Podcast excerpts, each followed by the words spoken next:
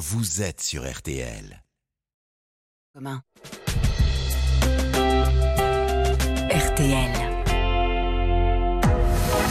22h, minuit 30. Parlons-nous. Caroline Dublanche sur RTL.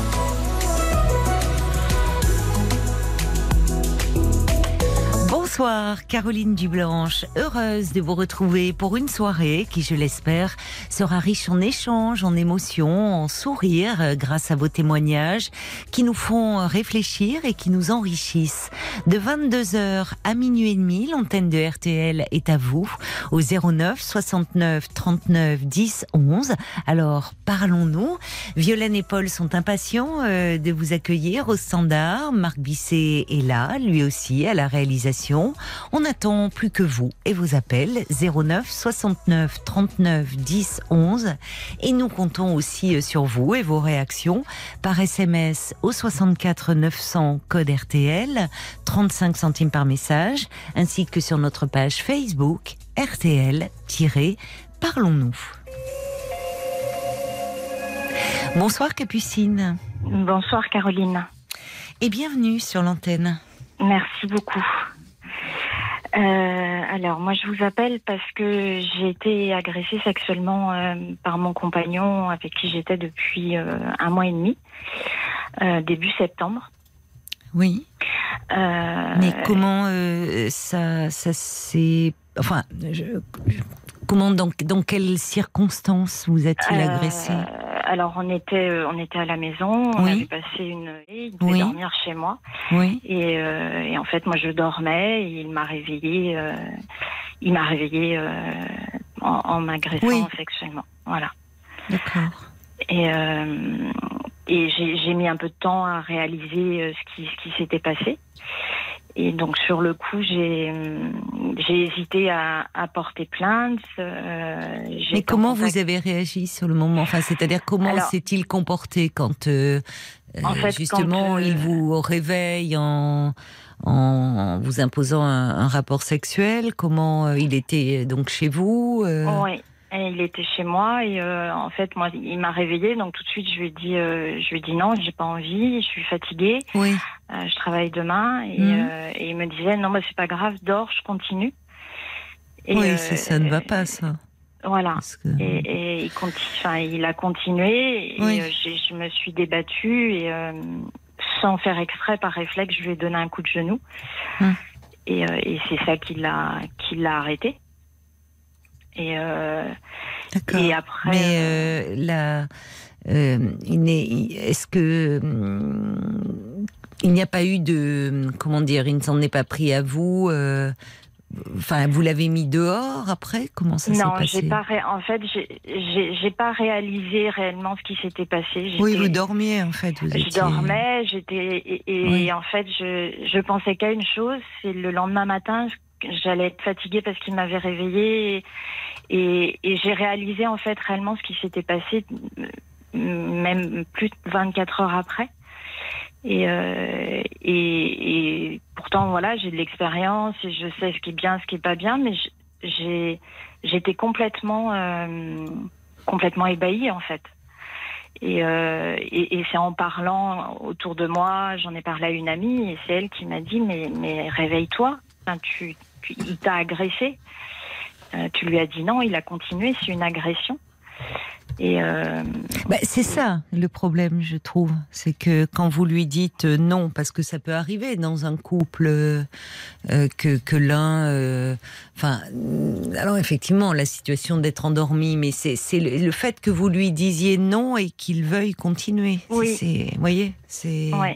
Parce que qu'il vous réveille, euh, euh, alors vous avez raison, il n'a pas empiété sur votre sommeil, mais qu'il vous réveille pour, euh, au fond, avoir un rapport sexuel avec vous, ça, ça, ça peut arriver et, quand les deux sont consentants, finalement, même l'autre sortant du réveil. Mais le fait que vous lui disiez non et, qu'il dise ben, je continue, là, bon. Et c'est et, en fait, euh, ce qui, ce qui m'interroge maintenant, c'est euh, alors avec l'aide de, du 3919, euh, de la plateforme de signalement des, des, violences faites aux femmes, Euh, j'ai rendez-vous demain au commissariat pour porter plainte. Et en fait, depuis, il me harcèle sans arrêt. Et, et j'ai très Depuis peur. en cette fait. nuit-là, Ouais. c'est ça? Ouais. Il vous harcèle euh, par téléphone, par SMS Comment il se... Partout, il est venu, il a sonné chez moi, il m'appelle, il m'envoie, j'ai euh, plus d'une cinquantaine de messages. Ouais. Euh, là, il m'a fait livrer des fleurs. Euh, Et il ne s'est et- jamais, euh, en fait, euh, euh, il ne s'est jamais excusé. Non. Il ne, comme s'il n'avait pas pris conscience, en fait. Vous, vous, vous êtes à un niveau où vous dites je vais porter plainte. Vous avez contacté des associations, et lui, c'est comme si, euh, enfin, il banalise comme une dispute Complètement. d'amoureux, et au fond, on va se réconcilier, quoi. Oui, et puis euh, il essaie en fait de me faire culpabiliser. Il me dit, euh, il, il me dit, bah, j'ai peut-être été un peu trop insistant. Je, je comprends pas ta réaction. euh, euh, c'est dommage pour nous. J'aurais voulu euh, que ça aille plus loin. Et, euh, Vous et- lui avez dit, vous, euh, vous lui, alors j'imagine que vous n'aviez pas envie de le revoir euh, pour Non. euh, vous exprimer de vive voix.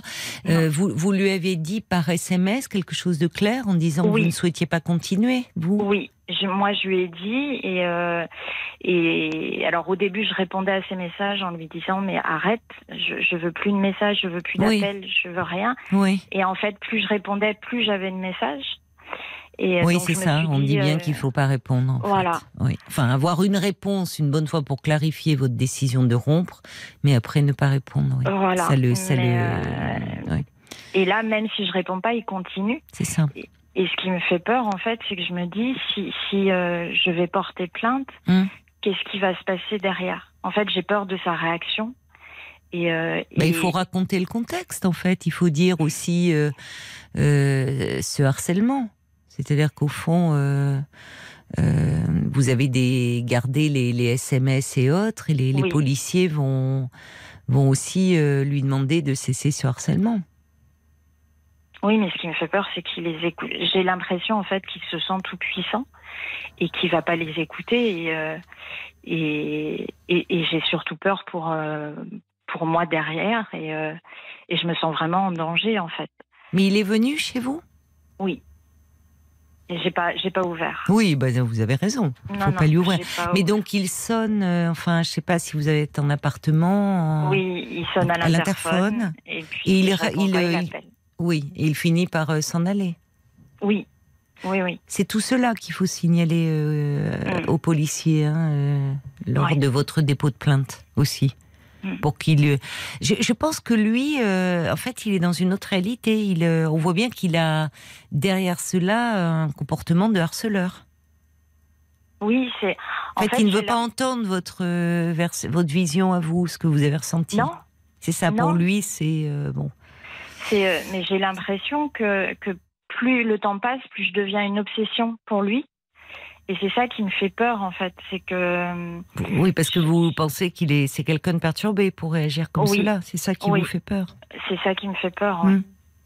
Oui, mais alors parfois, euh, enfin, euh, le, le fait qu'il le harcèle comme ça, je, je comprends. Ça montre euh, quelqu'un qui est un peu perturbé, mais quelqu'un d'un peu perturbé ne va pas forcément peu, enfin. Le fait qu'il y ait justement un cadre, un rappel à la loi, euh, des policiers, une autorité, ça, ça Mm. peut euh, aussi euh, calmer les choses. D'accord. Et en tout cas, en disant, voilà, si vous continuez à harceler Madame Intel, il va y avoir des poursuites engagées. Je ne sais pas ce que vous conseille le collectif, mais peut-être que c'est plus sur cette axe-là qu'il faut. Alors, eux, ils me, Angler conseillent les choses. voilà, ils me conseillent effectivement de déposer deux plaintes, une pour l'agression sexuelle et une pour le harcèlement. Ah bon? Oui. Et, Il vous euh, conseille deux plaintes. Oui. Ils Alors, au début, avant qu'il le harcèlement, enfin vraiment le harcèlement qui, qui perdurait, ils m'ont dit agression sexuelle, uniquement agression sexuelle. Et quand je les ai recontactés pour leur dire qu'ils continuaient à, à m'envoyer des messages, ils m'ont dit il faut faire aussi harcèlement, enfin déposer également Mm. une plainte pour harcèlement. Mm. Et euh, et euh, c'est, je, je sais qu'il faut que j'y aille pour moi, pour euh, voilà, mais mais je me sens vraiment en danger en fait. De quoi avez-vous peur? qui s'en prennent à moi. Physiquement? Oui. J'arrive tellement pas à comprendre ces messages. Mais qu'est-ce qu'il vous dit dans ces messages? Dans ces messages, alors son dernier message, c'était Je sais que tu veux plus entendre parler de moi, mais je pense à toi. D'accord.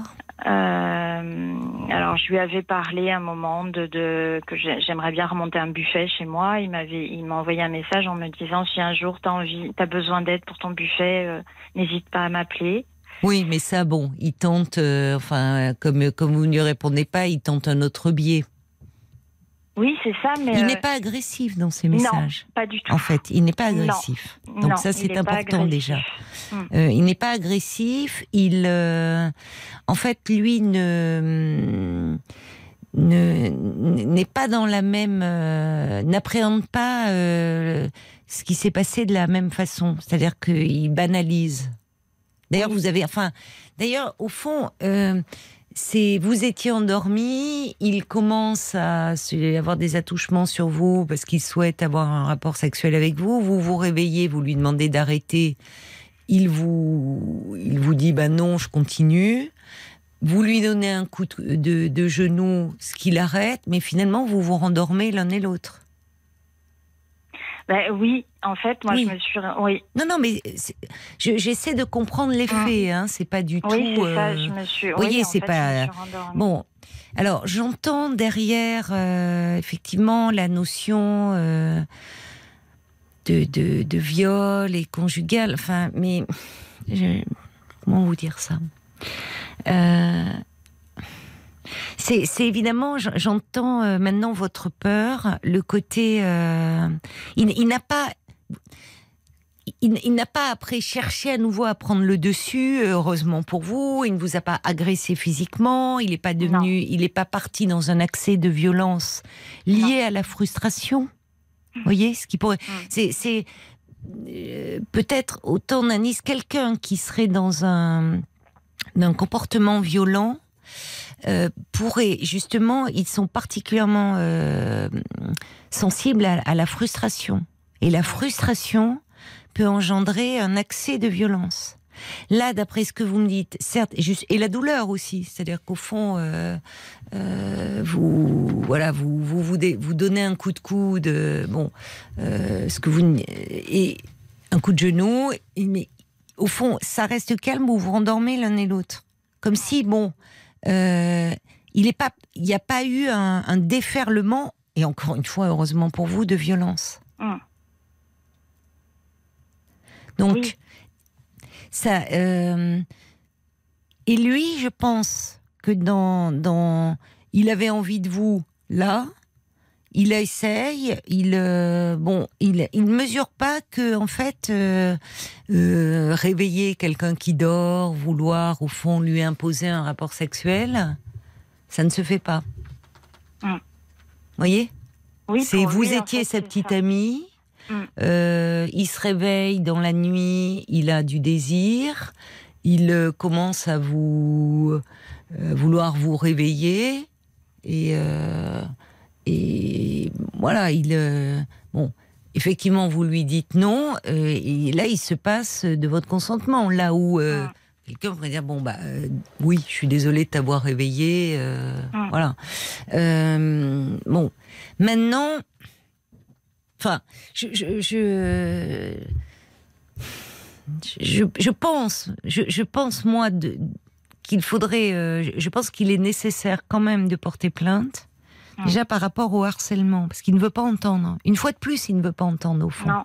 Il ne veut pas entendre, mais ce que je veux vous dire par rapport à votre peur, le, la, la frustration et le, la douleur qu'il a ressentie, c'est pas parce que, enfin, la douleur, euh, c'était un, un coup de genou dans les testicules. Faut Mm. quand même le dire. Donc c'est bon, la douleur aurait pu le, voyez, le le mettre dans un, accès- un accès de rage. Mm. Et il ne l'a pas eu. Ça, c'est plutôt quelque chose qui fait que il est euh, euh, dans une problématique un peu de, de, de, de forcer, de forcer les choses comme il a voulu le faire ce soir-là, cette nuit-là. C'est-à-dire, il force selon son désir à lui, sans tenir compte du vôtre. Et dans ses messages, il continue sur cet angle-là. Donc je pense que c'est ce qu'il est important d'expliquer aux policiers. Et après, vous verrez avec eux aussi Mm. ce qu'ils vont vous conseiller. Voyez?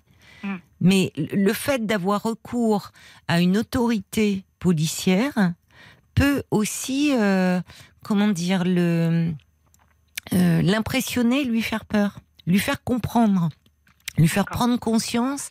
De vous, il ne veut pas entendre. Ah non. Mais le fait que ça soit des policiers qui lui disent euh, qu'il n'a pas à vous harceler, qu'il n'a pas euh, euh, finalement, qu'il doit tenir compte de votre désir dans les deux cas de figure Mm. et ne pas vous imposer le sien, ça peut. Il y, a, il y a des personnalités qui peuvent être, comment dire, réceptives à une autorité D'accord. quand elle n'émane pas de de la personne dont euh, euh, comment dont il euh, enfin qu'il qu'il qu'ils agressent, qu'ils le harcèlent. Oui, c'est ça en fait. J'avais beau lui dire. euh, alors pendant l'agression, j'avais beau lui dire non, il continuait. Les messages, j'avais beau lui dire, euh, j'avais beau lui dire arrête, euh, il continuait. J'avais l'impression vraiment de parler dans le vide. Hmm. De- de- Hmm. Et Et comment il était pendant ce mois et demi de relation avec vous? Ça, alors, il, il était très centré sur lui, D'accord, énormément, mais ça se passait bien. d'accord. Oui, il n'a jamais eu, vous n'aviez pas eu le sentiment. Enfin, vous n'avez, c'est pas un sentiment d'ailleurs, c'est des faits où il où il voulait vous imposer des choses par la force. Il Non, jamais. non. Jamais. Et c'est pour ça que j'ai été en fait très surprise et très, très ébahie et sidérée. Parce que je je m'attendais pas du tout, du tout à ça. Ouais. Et, euh, et c'est pour ça que j'ai pas réagi. euh, je l'ai- pas mis dehors tout de suite. Mais oui. euh. Mais oui, mais, mais vous n'avez pas à vous en vouloir de ça? Vous semblez vous en vouloir? Oui. Pourquoi? Bah parce que euh, parce que même si je lui ai dit non. euh, Oui, mais il a arrêté quand même. Enfin, il n'a pas voulu. C'est, il a eu, il y a eu ce, vous vous êtes défendu d'un, d'un coup de genou et, et après il a, il a, bon, il a fallu cela et là vous avez eu un très bon réflexe, qui est un réflexe instinctif. Mais vous n'avez pas à vous en vouloir euh, de la suite. Vous étiez fatigué, vous, voilà. Oui. Oui, mais c'est enfin c'est c'est la notion de viol qui vous, enfin tentative qui vous, Oui. je trouve, qui Oui. finalement ça prend une Eh ben, je- proportion qui vous, oui. qui va- vous angoisse au fond. Oui, parce que Mais je- c'est pas en vous fait, qui l'avez, euh, enfin, c'est c'est cet ami, c'est Je me dis que a si j'avais pas ça. mis le coup de genou, oui. euh, je je sais pas euh, jusqu'où. oui, mais oui, mais avec des si, euh, Ben, ouais. voyez, vous êtes, je trouve Ouais. que vous faites du mal là. Oui, parce en que fait. je. On marque une pause, d'accord, Capucine, D'accord. et on se retrouve. Merci beaucoup. RTL. 22h, minuit 30. Parlons-nous. Caroline Dublanche sur RTL. On vous retrouve, euh, Capucine, et justement pendant cette pause, euh, Paul me disait que il y a un, un message qui peut, euh, je pense, euh, vous, enfin, vous, vous faire du bien, vous aider un peu par rapport à la démarche que vous souhaitez faire, puisqu'il émane de d'un auditeur qui est policier. Policier, exactement, c'est Vincent, et, euh, qui vous adresse hein, d'ailleurs tous ces encouragements dans, dans vos démarches. Euh, Alors, il précise que la plainte se ferait en une fois un, un acte judiciaire qui regroupera ouais. l'ensemble des faits. Mhm. Euh, il vous conseille aussi, pourquoi pas, euh, alors je sais que c'était euh, il, y a, quel- il y a un petit moment, plusieurs semaines, mais d'aller consulter au préalable un médecin pour expliquer les faits le plus précisément possible, pour euh, se faire délivrer un certificat médical descriptif d'éventuelles blessures physiques, psychiques et psychologiques. Mm. Et puis vous pouvez demander aussi euh, en urgence une ordonnance judiciaire d'éloignement qui, euh, si elle est délivrée par un magistrat, interdit à l'individu d'approcher euh, euh, de vous ou de prendre contact avec vous de quelque manière que ce soit, d'ailleurs sous peine d'interpellation, de garde à vue d'ailleurs pour enquête, puis de poursuite judiciaire. Et tout ça, ce serait indépendamment de votre plainte. hein. Le non-respect de l'ordonnance judiciaire, c'est un délit à part de la plainte. D'accord. Eh bien, merci beaucoup euh, Oui, à cet auditeur.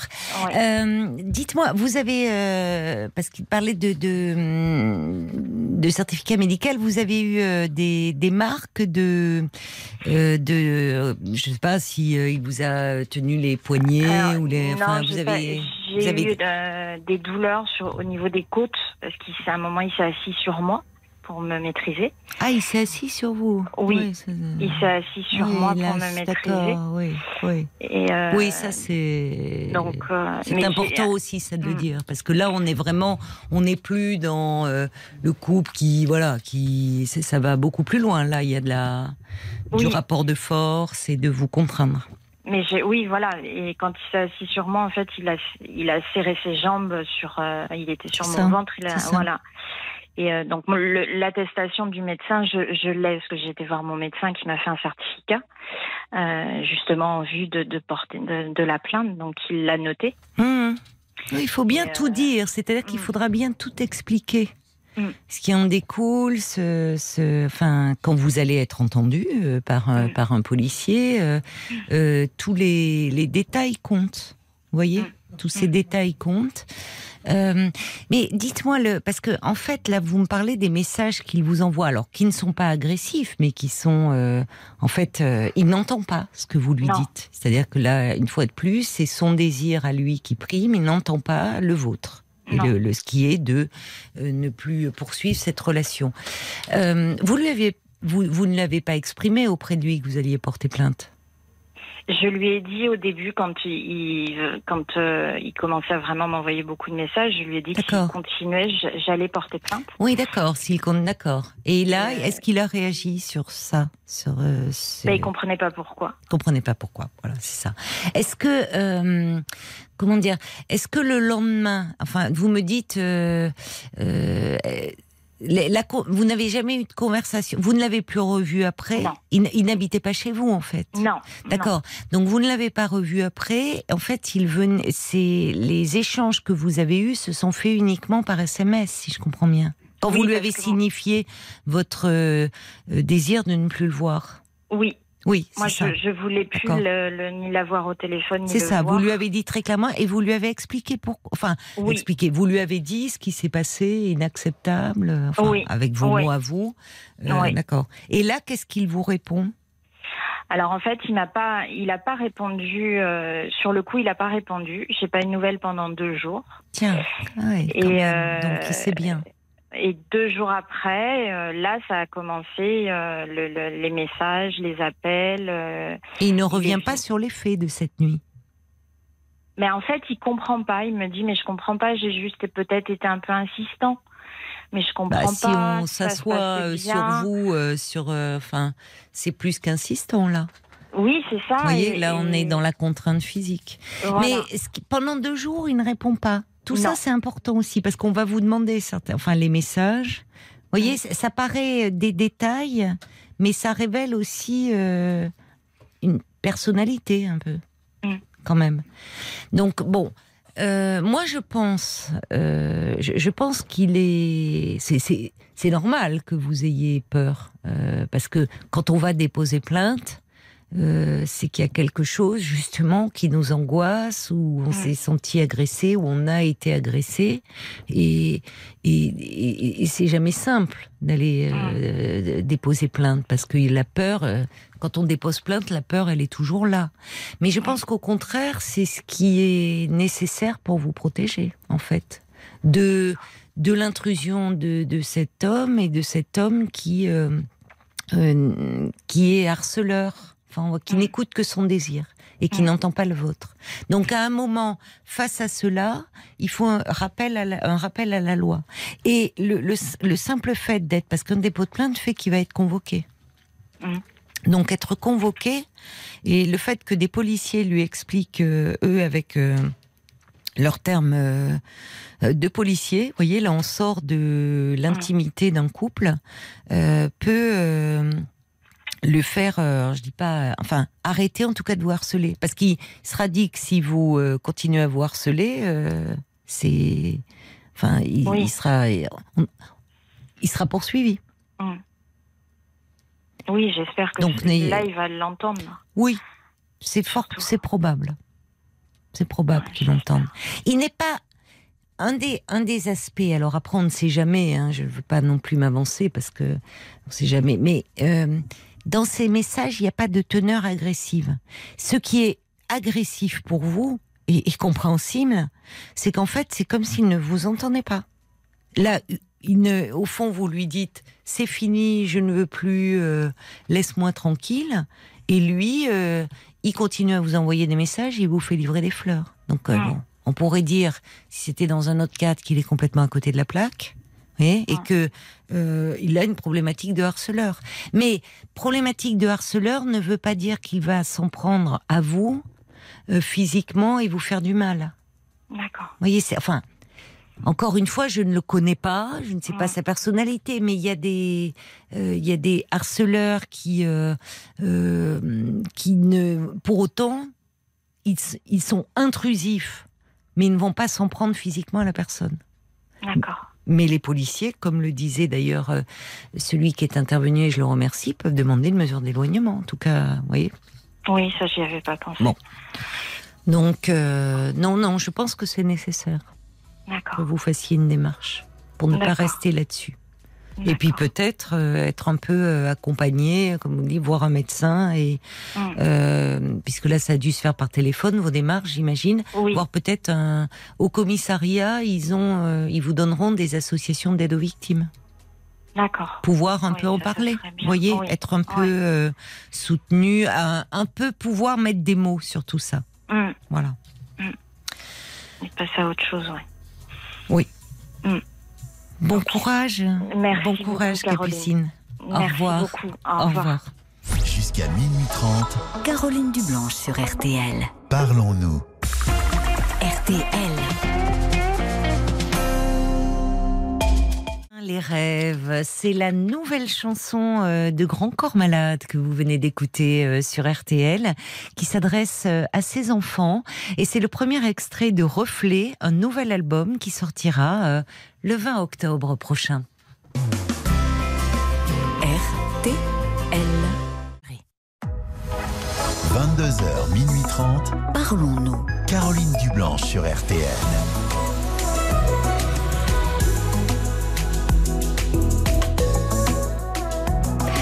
Bonsoir Eric. Bonsoir Caroline. Bonsoir et bienvenue. Merci. Alors vous voulez euh, me parler un peu de, j'allais dire, de votre dernière euh, relation euh, amoureuse? Alors plutôt de ma vie sentimentale. De votre vie sentimentale. Dans D'accord. sa globalité, Oui.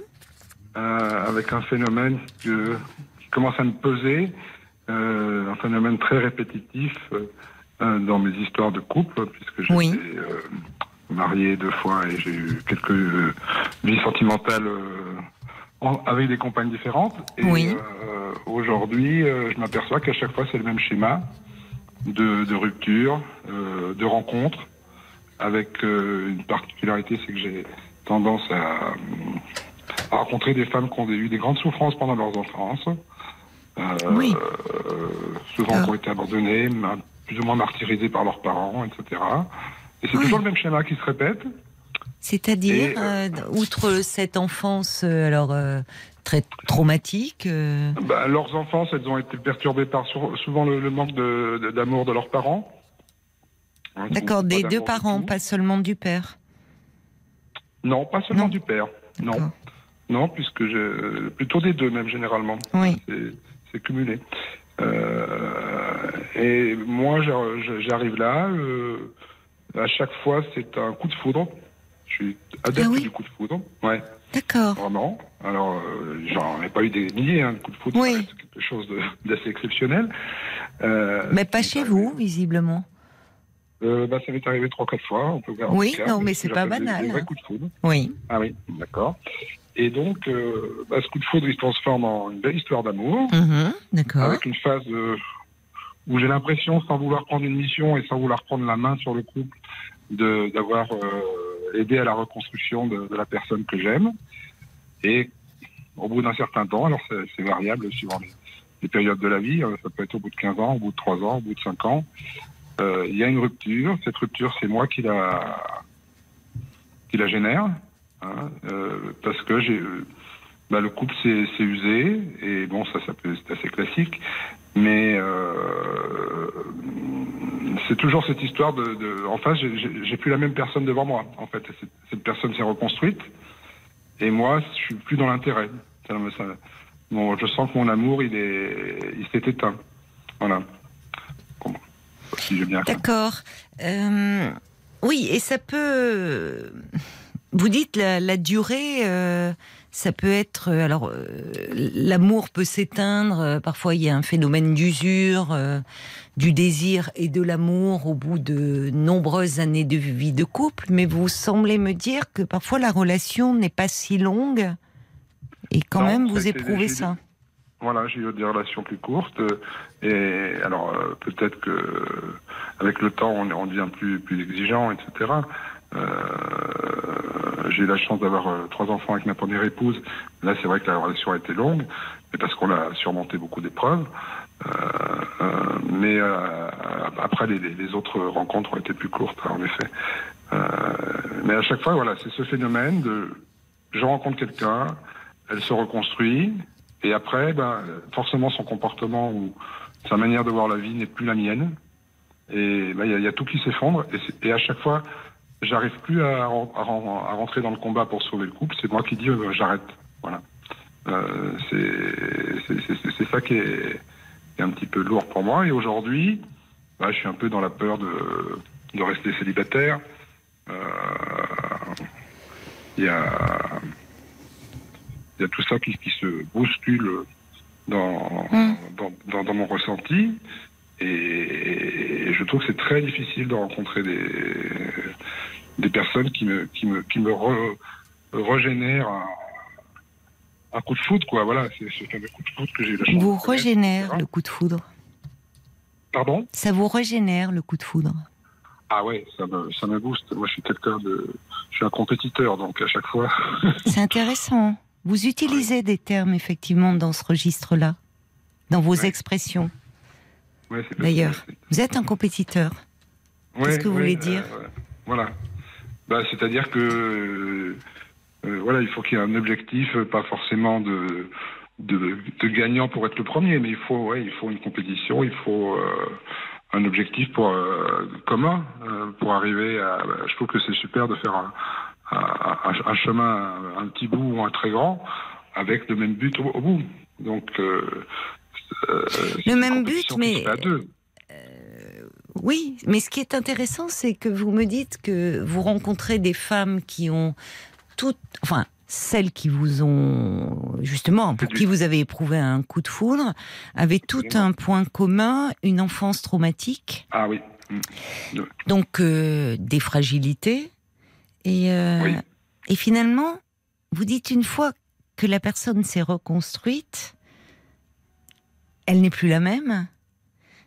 Et vous, force- comme si, au fond, bah oui, forcément, Euh, comme si, euh, et, mm, au fond, euh, vous avez accompli votre mission et vous partez en ça. quête d'une autre euh, âme à sauver. C'est un, peu, c'est un peu ça, et je suis toujours en quête de quelque chose. D'ailleurs, euh, bon, j'ai quelques bons rapports avec euh, euh, certaines de mes ex, et j'en parlais il y a peu de temps avec, euh, avec, une, et elle me disait, mais t'es toujours en quête de quelque chose, mais je sais pas de quoi. Et c'est vrai que, euh, ouais, et, même moi, je n'arrive pas à, dé- à déterminer tout ça. Alors, si déjà, euh, au fond, en, en prenant conscience que vous êtes dans quelque chose d'un d'un d'un schéma de répétition, Oui, c'est déjà alors, une première prise de conscience. 60 ans, le schéma de répétition, oui, ben oui, je suis pas stupide, je me rends bien compte qu'il y a un truc qui. Oui, mais qu'est-ce qui fait que cette fois-ci vous vous en rendez compte et au fond vous pourriez, euh, euh, ça a fonctionné pour vous jusque-là de cette Voilà, façon-là? Donc Oui. aujourd'hui, semble-t-il, il y a autre chose qui s'amorce.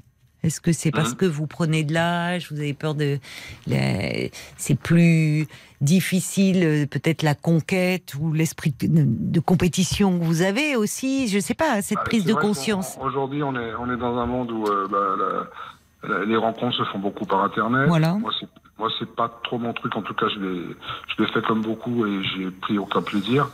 Euh, le rapport de séduction, pour moi, je, le ressens pas du tout. Euh, moi, il faut du, du concret, on va dire.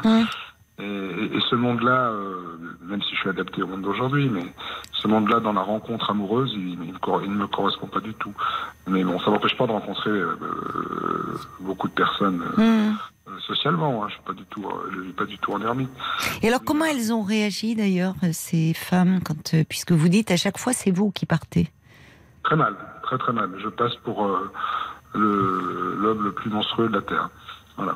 Donc euh, non, non, c'est À chaque fois, ça se passe mal. ah ouais, ouais, ouais, c'est- L'homme le plus monstrueux, elle vous renvoie. euh, C'est-à-dire qu'elles se sentent abandonnées. ouais, à nouveau. C'est Donc, ça. euh, je voudrais pas être quelqu'un qui torture euh, des femmes que j'ai aimées. Donc ça, ça me travaille aussi parce que je suis pas là pour les rendre malheureuses. Euh, mais c'est vrai que Mais c'est-à-dire que vous donnez tout. Hmm. Et puis. euh, Et puis. oui, mais j'ai aucune jouissance à tout donner, à reprendre. Je suis pas dans ce. Enfin, en tout cas, je, me, je me suis un petit peu auto-analysé. J'ai- pas ce ressenti de dire euh, tiens, ma chérie, euh, je vais te maintenant que euh, j'ai la main sur toi, je vais, je vais, je vais te massacrer et tu vas encore re- retomber plus bas. Pas du Ça fait deux fois que vous utilisez cette expression, la... prendre la main ou la main sur Mhm. toi. C'est une, une certaine façon euh, une forme d'ascendant dans la relation, même si, vous voyez. Oui. Ouais, peut-être, oui. Peut-être que j'ai cette maladresse. euh, Ça relève pas de la maladresse, ça relève d'autre chose. oui. C'est-à-dire que au fond, euh, euh, le, le- à chaque fois, les femmes qui vous attirent très fortement, alors on dit vous, vous pouvez pas le savoir quand vous les rencontrez, mais il y a quelque chose de leur fragilité qui qui vous Séduit. Qui vous séduit. Ah, ça, oui. Euh, je suis un spécialiste de l'oiseau blessé, comme je dis souvent. Pourquoi ça, selon vous? Vous qui avez réfléchi justement, euh, me dites-vous un peu à ce qui se passe. Pourquoi? Pas. euh, des Pourquoi vous recueillez pas- les oiseaux blessés? Je, je ne sais, je ne sais pas dire autre chose qu'une que c'est sûrement lié à mon enfance, qui est pas particulièrement traumatisante, mais avec une, une absence du papa de, de 7 à 17 ans. Donc je, je allé retaper à sa porte à 17 ans pour retrouver euh, des rapports euh, exceptionnels avec lui aujourd'hui. Mais oui, il y a eu 10 ans d'absence. C'est le seul traumatisme de, de mon enfance. Mais Et avec votre mère, ça se passait comment? Ma maman, c'était beaucoup d'amour, mais euh, comment dire? Je pense qu'elle donnait de l'amour, euh, c'était plus de, de la bienveillance, et elle était toujours inquiète pour ses enfants. Mais euh, c'était sa seule forme d'amour, c'est de dire je suis inquiet pour toi, donc très très protectrice. Euh, Très angoissée pas- donc aussi. Oui, angoissée. Euh, je pense qu'elle n'a pas été heureuse en couple non plus. Oui, si votre père euh, a disparu euh, de sa vie, Oui, même, même avec le- le- son second époux, surtout. ça s'est passé. très- D'accord. Ouais, C'est-à-dire qu'il la rendait pas heureuse. Non, elle était très amoureuse, mais je pense qu'elle n'était pas heureuse. Non, c'est le ressenti que j'ai. Moi, je suis quasiment sur le- Mais Attendez, parlez bien dans le. Je, vous perds un peu dans le. Ah, voilà, merci. Oui. Donc euh, vous avez le sentiment que votre euh, mère n'était pas heureuse en tant que femme? Vous êtes là? Non, on a perdu euh, Eric. Je me disais que la liaison Oui, devenait. vous m'entendez? Ah oui, ça y est, on vous entend. Euh, je sais pas, il y a eu une coupure. Vous, vous nous entendiez, vous? Oui, oui, je disais que oui, je pense que ma maman n'avait pas été heureuse euh, Hmm. dans son couple. euh, Hmm. oui, mais bon, euh, voilà, on, on peut, on, on peut aller rechercher plein de- plein d'explications. Aujourd'hui, je suis quelqu'un d'adulte. euh, c'est à moi de trouver mes solutions. L'enfance nous poursuit, vous savez. D'ailleurs, au fond, vous me parlez de ces femmes, euh, et la première chose que vous m'ayez dite pour me parler d'elles, c'est de me parler d'une enfance traumatique. Non, je considère pas qu'elle soit traumatique. Je pense que c'est un accident de, de la vie comme beaucoup d'enfants ont, ont eu et qu'il y a des choses beaucoup plus graves pour certaines personnes. Et je, Je parlais Voilà, des je- femmes que vous avez rencontrées. oui, ah oui, par contre là, en effet, oui. Non, c'est intéressant parce que votre, votre histoire à vous, vous la, vous la mettez un peu de côté. Mais la première Oui. chose que vous m'ayez dite de ces femmes, c'est justement leur enfance traumatique. Ah, en ce qui me concerne, moi, je la mets de côté parce que je considère pas avoir une enfance traumatisante. Mais j'ai pas dit ça. Euh, J'ai pas parlé d'enfance oui. traumatique en vous Oui, concernant. Par Mais contre, pour les, femmes que j'ai que j'ai aimées vraiment en- en- en- de, de tout mon cœur, tout mon corps, c'est vraiment, euh, oui, elles ont eu. Oui, mais vous les aimez fragiles. Oui, Voilà. Donc cette fragilité, euh, au fond, euh, vous inspire un besoin de protection. Mhm. Euh, vous prenez soin d'elles, vous les protégez, et ce qui fait que quand on est fragile, on est plus dépendant d'autrui. Oui. On s'en remet plus facilement à autrui.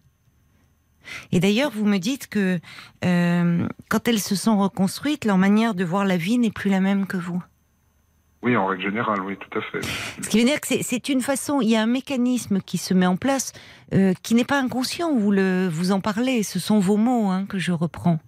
Oui. C'est-à-dire que ça vous donne, euh, au fond, vous là, il y a l'aspect euh, positif qui est la qui est la protection. Euh, vous en prenez soin, vous vous occupez d'elle, mais au fond, vous avez aussi le leadership. Je vais reprendre vos mots, vous qui êtes un compétiteur. Oui, dans la Un peu. relation. un peu, c'est vrai. Et Mais quand vous l'avez euh, plus, ça va pas. C'est pas que ça va pas, c'est que le, oui, enfin ça va pas dans la mesure où le, les, les liens du couple se désunissent, ouais, tout à fait. C'est ça. Ben oui. Ouais. Mais d'ailleurs, vous parlez, vous dites, je suis spécialiste des oiseaux blessés. Mais un oiseau blessé, on le recueille, on le réchauffe dans ses Mhm. mains, on en prend soin, on le... et puis quand il va mieux, on le laisse s'envoler. Vous, C'est un peu vrai. là, c'est vous qui partez.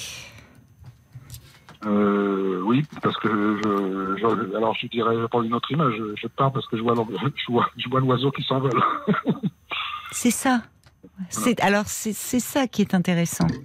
C'est qu'au fond vous partez parce que comme si à ce moment-là, quand vous dites vous voyez l'oiseau s'envoler, c'est-à-dire que ces femmes-là reprennent de l'autonomie, reprennent. Oui. C'est ça? Oui. C'est ça que vous avez du mal à supporter au fond. Non, je, non, ça je le vis bien.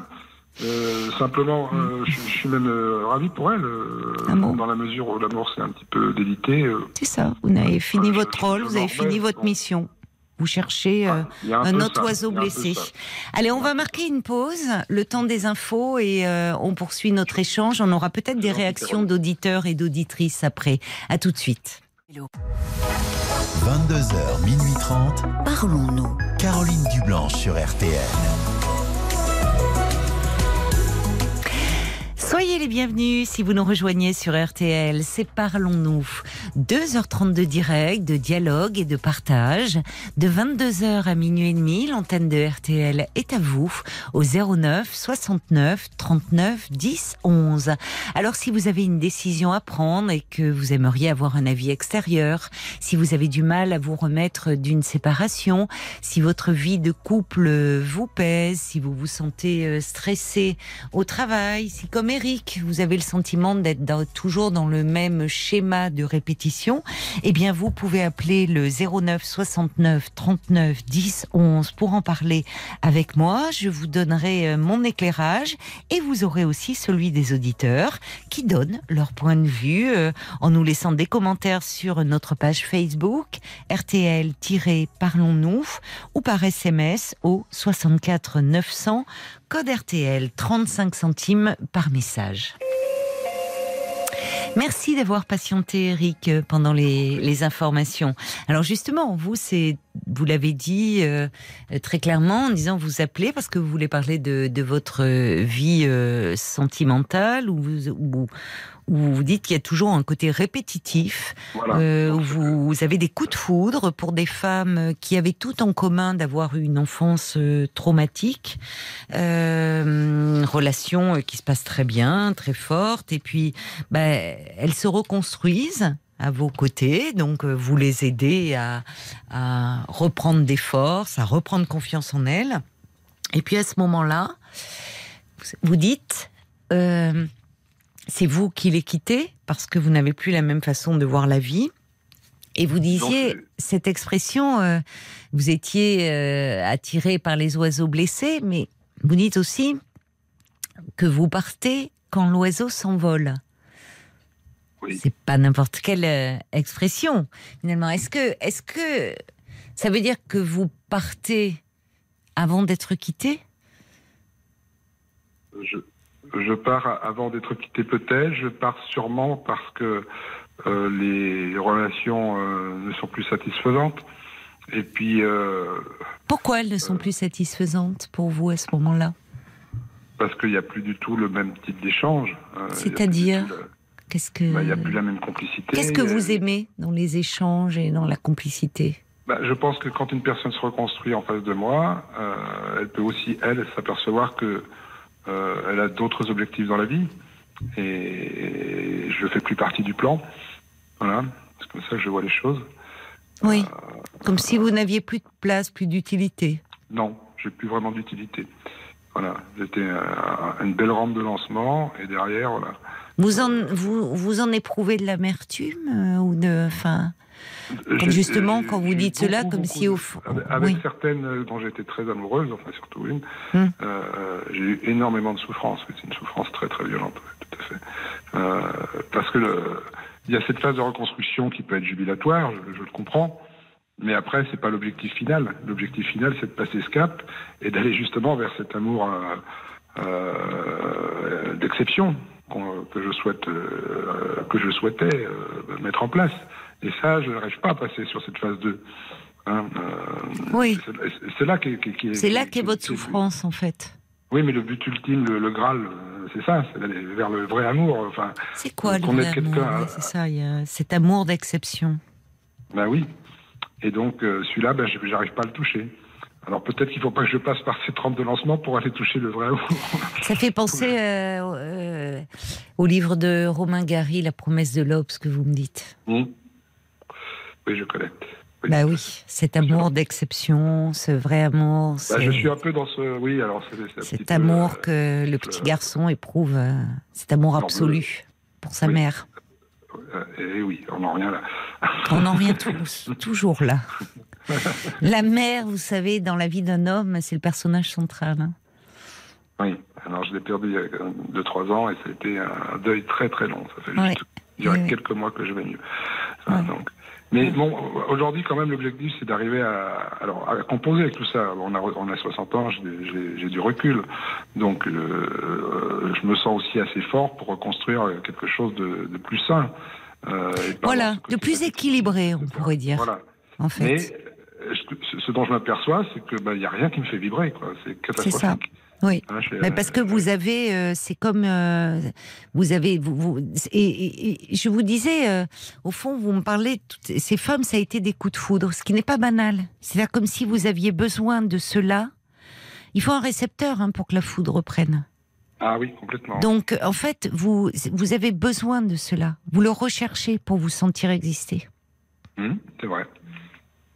Mais on- Et on sinon, effectivement, ça paraît fade. Comment? On n'est pas obligé d'avoir un coup de foudre avec un oiseau blessé. Non, ça serait. Bah, finalement, au vu de ce que vous dites, ça serait mieux pour vous dans la prochaine crois, ah oui. rencontre. Bah oui, Voilà. parce que sinon, au final, c'est comme vous dites, vous le euh, quand vous vous contribuez à cette à cette reconstruction et finalement la personne s'émancipe et, et, et- et vole de ses propres ailes. Donc, euh, ça serait bien de rencontrer euh, quelqu'un qui déjà vole de ses propres ailes et qui est moins dans le besoin. C'est ça, j'essaye. Mais j'ai beaucoup de mal. Oui, vous avez Ah, du mal parce que parce que c'est là qu'est ce schéma de répétition euh, dont vous avez conscience. Mais les, quand on est dans un schéma de répétition, on peut en avoir conscience comme vous l'êtes, c'est-à-dire euh, avoir une parfaite lucidité intellectuelle. euh, voilà. De fond, les, les ressorts, ils sont inconscients. On répète quelque chose de d'une histoire, euh, d'une problématique, mais qui demeure elle inconsciente. Donc tant qu'on n'a pas euh, euh, compris ce qui était à l'œuvre derrière, on répète. Le pre- la première façon d'en sortir, euh, c'est déjà cette prise de conscience que vous avez depuis un moment, mais c'est un tel... euh, chez vous, ça relève d'une certaine façon d'un besoin que vous avez. Oui. Voilà. Mais la, la- la prise de conscience, est-ce qu'elle euh, qu'elle elle nécessite ou est-ce qu'elle induit, à votre avis, une thérapie ou ce genre de choses? Oui. Il faut aller jusque-là? Oui, je pense. Ah ouais Ça vous fait peur? Euh, je, je devrais pas dire ça à votre émission, mais ça me. Vous Je pense, pense que je dois. euh, je- J'ai beaucoup de mal à me livrer là. J'ai fait un, euh, voilà, on, on survole, ça va, mais aller, aller rentrer euh, dans, un, dans, dans, dans, dans le, le très fond de moi-même. Mais c'est- je- je Ouais. euh, ça, ça- c'était pour une thérapie de couple et le couple il a explosé en vol. Donc euh, Mm. voilà, donc euh, c'est quelque chose que j'ai du mal à lancer. Mais peut-être qu'il faudra que je le fasse. Moi, je pense. Enfin, si vous voulez justement euh, euh, ne, ne, ne plus euh, retomber dans, dans ce même scénario, parce que des oiseaux blessés, vous allez en rencontrer. hein. Ah bah ça, oui, il y en a sur le marché. C'est un peu trivial. Oui, oui, bah, euh, vous écoutez l'émission, vous entendez des blessures de l'enfance, on en parle Oui, oui, beaucoup bon. ici. Et en fait, à la base, ça- vous vous retrouvez dans une relation qui est déséquilibrée. En fait, c'est, vous dites, ça, c'est, vous, vous en prenez conscience quand, euh, euh, quand la femme aimée va mieux. Et comme elle va mieux, elle, euh, elle, euh, elle prend du champ, elle prend de la distance. Enfin, elle prend de la distance. Euh, pas forcément d'ailleurs, puisqu'elles vous en veulent de les quitter. Elles sont malheureuses sûr. que vous les quittiez. Et vous passez euh, pour quelqu'un de, de, au fond qui, vous leur, enfin, ça les fait souffrir. Vous souffrez et elles doivent souffrir aussi. Absolument. Parce que vous donnez tout sans compter et vous reprenez dans le même temps. C'est ça. Donc, J'ai- euh, J'ai aucun plaisir à reprendre. hein, je non, non, mais j'entends bien. J'entends bien, mais c'est qu'à un moment, il y a quelque chose pour vous qui... euh, euh, vous, vous pouvez avoir le sentiment de... Vous dites, voilà, vous les mettez sur rampe de lancement et, et vous n'allez pas... finalement vers ce but, cet amour euh, d'exception. C'est là, là, il y a des choses euh, vraiment. Il faut vous pencher sur votre histoire à vous, parce que euh, parce que vous restez beaucoup dans une illusion. Et à un moment, c'est la rencontre avec le réel qui vous fait souffrir. C'est-à-dire cette quête de l'amour euh, d'exception, forcément, vous amène à, à, à- à Oui, mais- beaucoup de déconvenus. Parce que ça je- parle de, de, à la base d'un déséquilibre. Oui, ça je l'entends. L'entends. Ça parle d'un déséquilibre. Mais que peut-être vous, vous avez eu euh, ce. Au fond, vous ne, vous ne, pour le moment, vous ne savez pas faire autrement que de prendre en charge une femme, et une femme qui est en souffrance.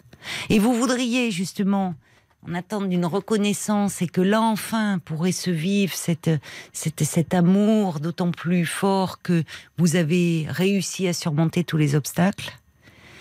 Euh, mais il y a quelque chose de plus ancien qui se rejoue.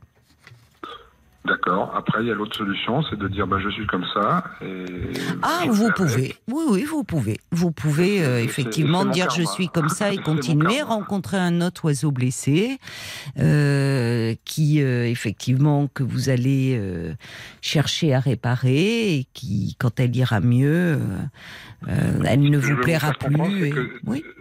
La peur d'aller euh, euh, d'aller creuser au fond de soi-même euh, peut créer des nouveaux déséquilibres avec lesquels on n'est on- on n'est pas prêt à être confronté.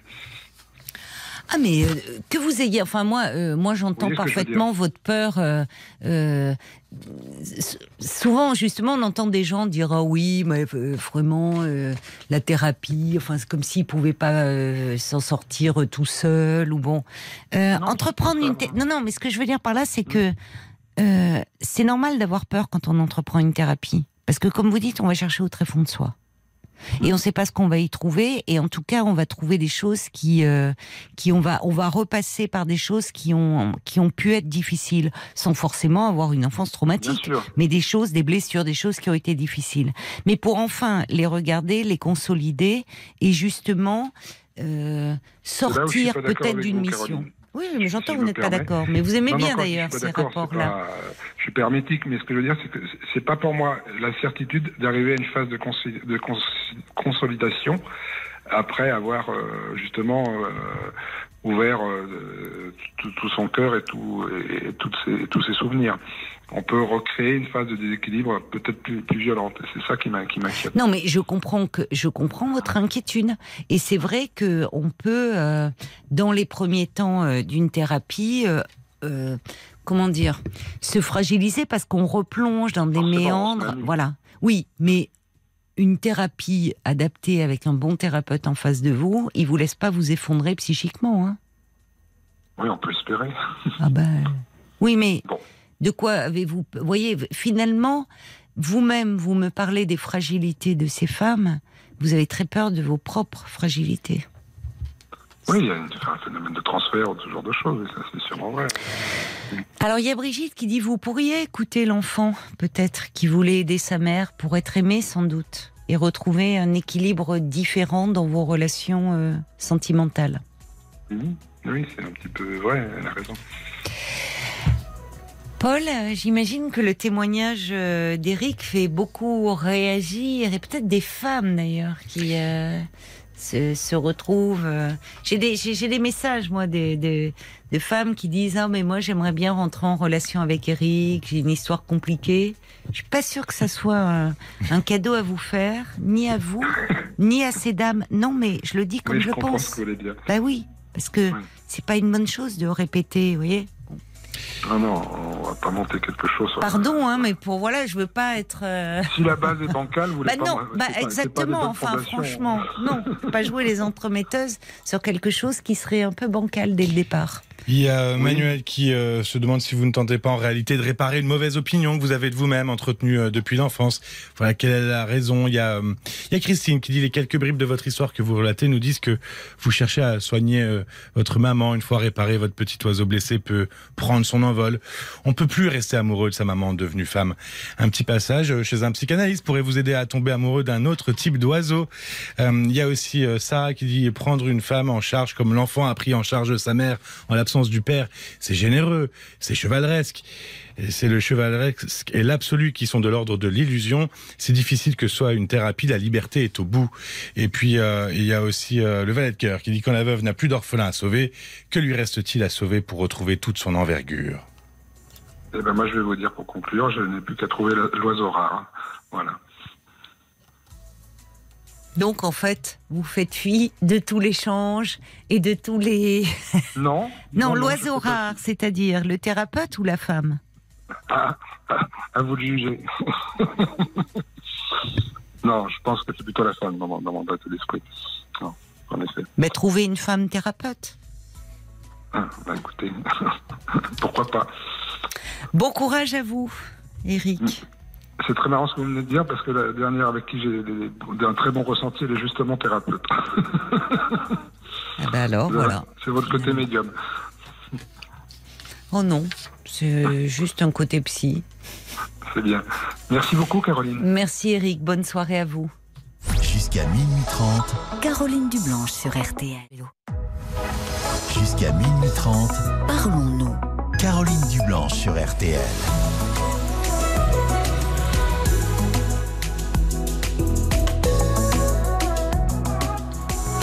Avant d'accueillir euh, Mathilde, euh, je voulais vous lire un petit message de, Brigitte qui, à propos de, la thérapie, elle dit bah, Oui, euh, c'est normal d'avoir peur. Qui a des certitudes? Mais ce n'est pas une traversée solitaire, la thérapie, c'est une alliance. Vous avez entièrement raison. C'est ça, il y a quelque chose, et bien sûr qu'il peut y avoir, on laisse pas la personne euh, s'effondrer, on la tient et on ne la lâche pas tout le long de la traversée. Bonsoir Mathilde.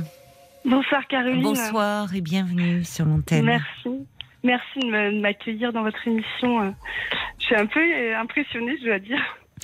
Ben oui, c'est toujours euh, un peu impressionnant de parler euh, en public comme ça, mais bon, vous allez voir, ça passe. Et puis, et puis c'est important. Vous souhaitiez témoigner justement ce mois d'octobre rose sur la nécessité de de la prévention autour du cancer du sein. Oui, tout à fait, parce qu'on entend dire euh, beaucoup de choses. Oui. Euh, Il y a beaucoup d'idées reçues. euh, et je voulais un peu les déconstruire parce que parce que c'est une nécessité. Et pour ça, je voulais euh, ben, peut-être commencer par parler euh, de mon histoire. Oui, ben oui, bien sûr. Donc voilà, il y a, il y a trois ans maintenant, je donnais naissance à mon deuxième petit garçon. Oui. Et ça se passait en plein Covid, mais ça s'est très très bien passé. C'était c'était vraiment euh, une naissance magnifique. Sauf Oui. que quand on m'a mis mon fils euh, au sein, j'ai ressenti une très forte douleur, Euh, une douleur que je connaissais pas, euh, quelque chose de très violent. Oui. Et euh, je souhaitais tout de même allaiter, donc j'ai j'ai insisté, insisté. Et cette douleur se faisait de plus en plus pressante, euh, au point de, de devoir arrêter euh, cet allaitement. Et lorsque j'ai arrêté l'allaitement et que mes seins se sont euh, taris de lait, Oui. euh, j'ai senti une boule dans mon sein droit. Euh, ça me faisait Mhm. toujours aussi mal. Mhm. Je suis allée voir ma sage-femme et ma sage-femme m'a tout de suite dit d'aller faire une échographie. Et à l'échographie, ben, on a vu qu'il n'y avait pas de, de lait, en fait, hein, pas de liquide dans, dans cette boule. Mhm. Et de là, euh, on a fait une biopsie, on a très vite que, vu que c'était un cancer du sein. Donc mon fils avait tout juste un mois. Oh là là. C'est, c'est, oui, quel, enfin, c'est terrible. Enfin, un- peut oui, pas ça- imaginer euh, ce que vous avez dû ressentir à ce moment-là, quoi. Ben, c'est un bouleversement, enfin, on s'y attend pas du tout. Euh, Il y a le bonheur de la naissance Oui. et puis cette peur qui arrive Oui. euh, d'un coup. Oui. Euh, j'ai eu une chimiothérapie euh, lourde, la plus lourde qui existe parce que mon cancer était très virulent. Oui. Puis vous étiez jeune. Et voilà, j'avais 38 ans. Mm. Ah oui. Euh, et puis, et puis, en fait, ce que je, je voulais dire, c'est que vraiment, il n'y a pas, voilà, je me sentais à l'abri. Enfin, je veux dire, j'étais loin de penser Mmh. Mmh. à, à, ça, tout simplement, à ce qui Mais pouvait oui, arriver. on comprend bien. Dans ce, en plus, là, votre grossesse, vous attendez votre deuxième bébé, la naissance qui se passe bien, vous voulez le mettre au sein, et là, c'est tout d'un coup, on bascule dans une autre réalité. Enfin, C'est ça, tout à fait. Et souvent, on entend que hum, j'ai encore entendu récemment quelqu'un Oui. qui m'a dit. euh, euh, voilà, j'ai mal au sein, mais on m'a dit que euh, si ça faisait mal, ça n'était pas un cancer. Je voulais vraiment déconstruire cela. c'est vrai, vous avez raison. Euh, Voilà. Qu'on entend ça, euh, c'est vrai. Souvent, on dit euh, le cancer évolue à bas bruit, c'est pas douloureux. Voilà. Euh, Euh, c'était un cancer inflammatoire, donc très douloureux, et c'est la douleur qui m'a alertée. Et heureusement, Heureusement, Euh, oui. Finalement, c'est votre bébé aussi en voulant le mettre, en le mettant au sein avec ses. Il y a eu. tout à fait. Oui. On entend aussi souvent que l'allaitement protège du cancer du sein. C'est vrai. On l'entend. On voilà. l'entend. Je dis pas que c'est vrai, mais on l'entend, c'est vrai. On l'entend, voilà. Euh, et en fait, euh, ben non, quand on est une femme, il faut, faut faire attention à soi. Ça, ça peut arriver euh, à toute femme, à tout moment, même dans des moments où on voudrait que ça arrive surtout pas. Mais oui, mais oui. Et, et voilà, donc c'est important de s'écouter, d'écouter son ressenti. Mm. Et en cas de doute, ben pas mettre ça de côté parce que parfois c'est moi ce qui m'a sauvée, c'est vraiment euh, c'est vraiment de l'avoir pris à temps. Oui, Voilà. c'est ça. Parce que vous dites c'était un cancer euh, agressif, Oui, tout à fait. et donc vous avez une chimiothérapie extrêmement forte. Oui, Comment vous avez fait avec, enfin, déjà la, la fatigue, avec un, un, un tout petit bébé d'un mois? Votre, vous avez, vous dites c'est votre deuxième, donc vous aviez Oui, un, un petit garçon de quel âge l'aîné? Euh, 8, mois- euh, huit- huit ans, pardon. 8 ans. 8 ans. 8 Mm. ans. 8 ans, enfin ce petit bébé qui faisait passer nuit. Comment on fait là? Enfin, il y a votre, il y avait votre mari, euh, votre famille, a été auprès de vous. Comment on Alors fait moi, quand on subit la chimiothérapie, ces traitements si lourds, si invasifs? Ça a été euh, très compliqué, d'autant qu'après j'ai eu une double mastectomie, donc euh, ça a été, ça a été Ah oui. très. Ils vous ont Très, très retiré, dur. ouais, ouais, Mm. ouais. Et puis après encore, on m'a retiré aussi les ovaires et les trompes, donc j'ai vraiment eu euh, un traitement très très lourd. Ah oui. Ben oui, mais pour éviter, oui, oui, ils ont Voilà, justement. pour-. Mais oui, Mm. donc. mais, mais tout ça en l'espace de combien de de temps un an et demi. En Mm. un an et demi. Mm. Donc il y a eu la chimiothérapie, la double mastectomie et ovaire et, et trompe. euh, Oui, c'est ça. Mm. Ben, j'ai été. euh, Alors, c'est aussi pour ça que je voulais euh, téléphoner, parce que euh, si je m'en suis sortie, c'est aussi parce que j'ai été beaucoup entourée. Et, euh, oui, et je voulais. euh, heureusement. je veux dire qu'on peut pas s'en sortir toute seule. C'est, c'est pas possible, comme vous disiez, là, avec euh, un petit qui faisait passer nuit. Enfin, il avait Mais qu'un oui. seul mois. Mais oui, mais oui. Euh, C'était compliqué et j'ai un mari euh, à qui je veux rendre hommage parce qu'il a été vraiment euh, Mm. formidable. Oui, Euh, il m'a soutenu, il m'a porté dans tous les sens du terme, même oui, mais physiquement. oui, mais oui, oui. Voilà. Il s'est levé chaque nuit pour euh, voilà pour pour veiller notre bébé qui se réveillait. Forcément, c'était un nouveau-né. Hein, Mais donc, oui, bien sûr. Voilà. Donc c'est moi j'étais plus mes mes jambes me portaient plus donc c'est c'est lui qui se levait Oui. tout le temps. Il a, il continue, il a demandé un arrêt de travail alors pour pouvoir s'occuper de vous et de votre Ah, bébé? Alors, euh, au départ, il était, il a surtout télétravaillé. Oui. Euh, il a eu aussi des, des, des chefs qui ont été euh, extrêmement compréhensifs. Hmm. Et à un Mm. moment donné, en effet, euh, il a dû s'arrêter parce que parce que Oui. c'était trop difficile Bah de, porter tout le monde. Mais oui, mais oui, mais oui, parce que comme vous dites, il fallait s'occuper de ce petit, et puis il fallait aussi beaucoup s'occuper de vous. C'est ça. Mm. Et, et hum, il a été aussi, euh, et ça, je voulais, je voulais vraiment lui rendre euh, cet hommage-là. Il a été vraiment formidable parce qu'il m'a aussi permis, et c'était assez instinctif chez lui, Hmm. euh, m'a permis de prendre ma place de maman entièrement. Oui, Euh, malgré mal- tout. Voilà, malgré tout. Oui. Quand je dormais avec mon fils, il me disait Regarde, euh, il est bien, c'est une activité magnifique que tu partages avec lui, c'est un instant précieux. Et il m'a permis de, de vraiment. euh, Oui, C'est ça, de pas vous sentir exclu, de, de vous. Oui, je comprends. Ça... Enfin, là, il y a quelque chose de euh, de très aimant de sa part, c'est-à-dire Oui. que il n'a pas cherché euh, à se substituer à vous. Enfin, il euh, il vous il voulait aussi que vous puissiez, euh, enfin. que il avait conscience à quel point c'était important pour vous et pour votre petit bébé aussi de Oui. que ce lien s'établisse. C'est ça. Oui, oui, il était. Vous Euh... avez un mari, euh, faut le garder. Ouais. Hein. bah, compte bien. Si vous avez surmonté euh, tout ça tous les deux, ça, ça, ça unit, si, oui, pour faire Oui. face, parce que lui aussi, il a dû beaucoup souffrir. Vous, vous avez souffert et moralement et dans votre corps, mais lui, il a dû beaucoup souffrir aussi moralement. Ah, énormément, il s'est épuisé réellement aussi. Ouais. Mais Vous aviez Mais, de euh, la, enfin, on va, pardon, Marc me fait signe qu'on doit marquer une petite pause. Euh, on vous retrouve hein, tout de suite après euh, Mathilde. À tout de suite. d'accord. À tout de suite. RTL, 22h, minuit 30. parlons-nous. Caroline Dublanche sur RTL.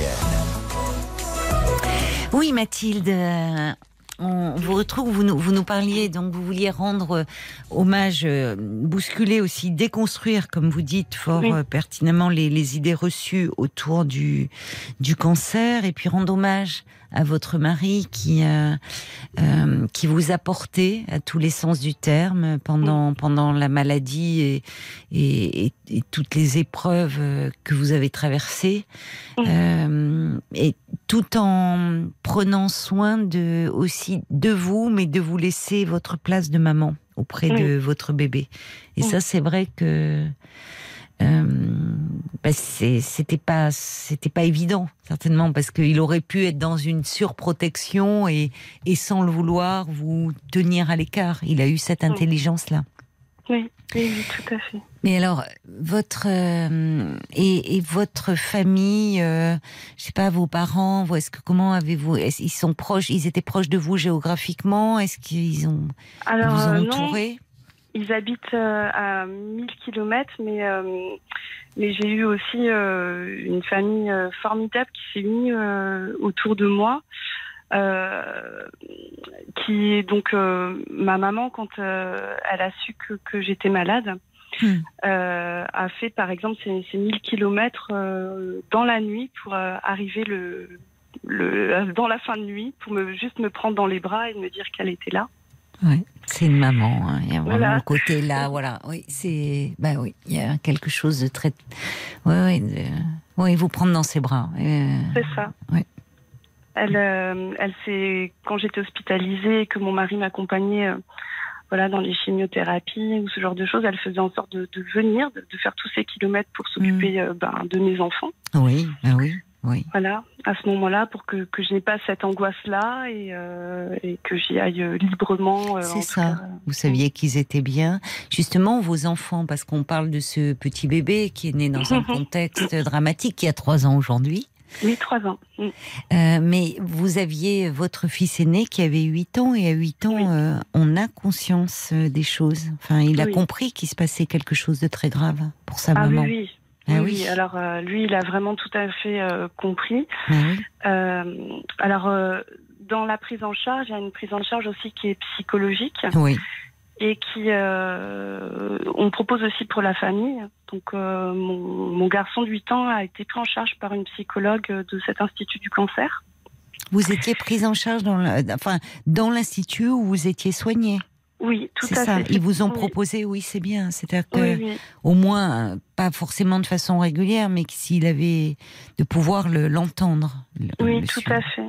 Parce qu'à son âge, il a fallu, euh, euh, disons que à un moment donné, il a compris les choses sans Mm. que jamais je ne lui dise, mais euh, il m'a posé une question qui était, je crois, la pire question qu'on m'ait jamais posée.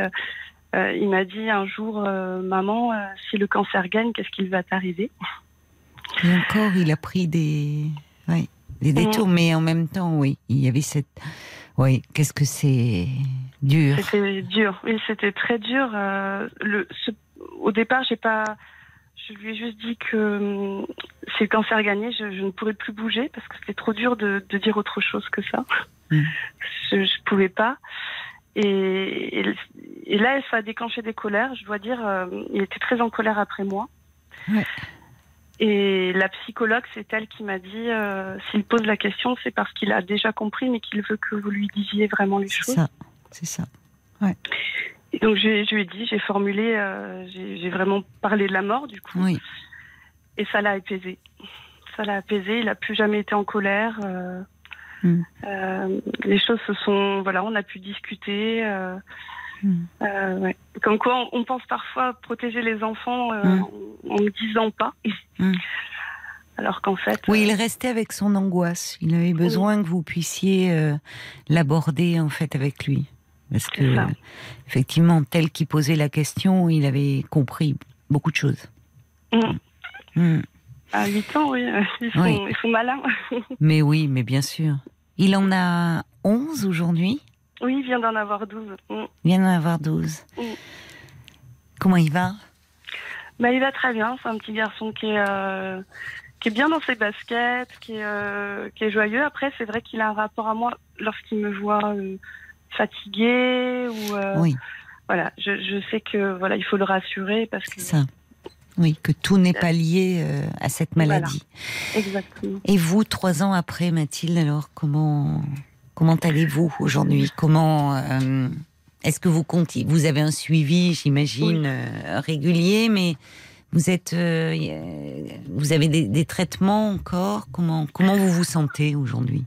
Alors, euh, disons que mon cas est un peu particulier parce que mon, mon cancer était un cancer génétique. Ah oui, d'où le d'où mastectomie, euh, Exactement. le- les ovaires, les trompes, oui, pour limiter. euh, oui, Voilà, c'est Mm. ça. d'accord. Donc, je suis très très suivie. Oui, et puis c'est vrai que ben ces traitements m'ont m'ont affaibli. Hein. Euh, oui. Je je suis pas dans une forme olympique tous les jours, mais euh, mais je me bats pour euh, pour retrouver cette forme, pour euh, Mm. pour aller de l'avant. Mm. Après c'est vrai que on ne le sait pas trop, hein, mais mais ces traitements laissent ben, des, des marques physiques, des- un réel handicap en fait, hein, physique. Et ben, Au-delà de la mastectomie, vous voulez dire que quand vous parlez de marque physique, Oui. à quoi faites-vous En fait, référence? Donc là, j'ai eu aussi ce qu'on appelle un curage axillaire. Donc, euh, on prend des, une chaîne des chaînes ganglionnaires dans le bras. Mhm. Donc, j'ai un bras faible euh, et, euh, et des douleurs au niveau ben, de la mastectomie, Oui, euh, c'est l'ablation des nerfs, donc ça, et oui, et ça oui. fait mal. Oui. Mm. Et les douleurs, elles sont quotidiennes ou Quotidienne, oui. Oui, oui, c'est des douleurs chroniques. Mm, tout à Et fait. il y a, on ne peut pas, euh, il y a rien qui, enfin, on vous donne, il y a des traitements qui peuvent soulager ou pas, enfin, Alors, on vous euh, prescrit quelque chose, des antidouleurs ou il n'y a pas de. Bah alors là, on, on cherche à trouver une autre solution parce que ce que j'ai, c'est euh, alors, ça, ça prend le nom. Souvent, on connaît euh, sous le nom de douleurs fantômes, c'est-à-dire vraiment euh, Ah oui, ces douleurs de nuit.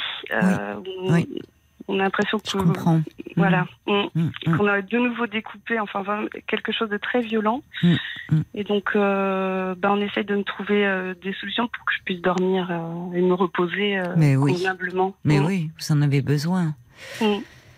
Oui, parce qu'on en parlait euh, avec Audrey euh, il y a quelques jours de euh, de de l'après-cancer parfois justement quand Oui. tous les rendez-vous s'arrêtent et du fait de ce sentiment à la fois évidemment de soulagement parce que c'est signe que bon c'est quelque chose de la tempête le gros de la tempête est passé mais en même temps ce sentiment de de vide de perte peu- de désœuvrement enfin de retrouver on est euh, Audrey disait euh, on est aussi quelqu'un d'autre forcément Oui. après Tout à fait. traversée Tout à fait. Et puis, euh, il y, a, il y a parfois une sorte d'incompréhension de, de, alors pas de l'entourage proche, mais d'entourage un peu moins proche. Mm.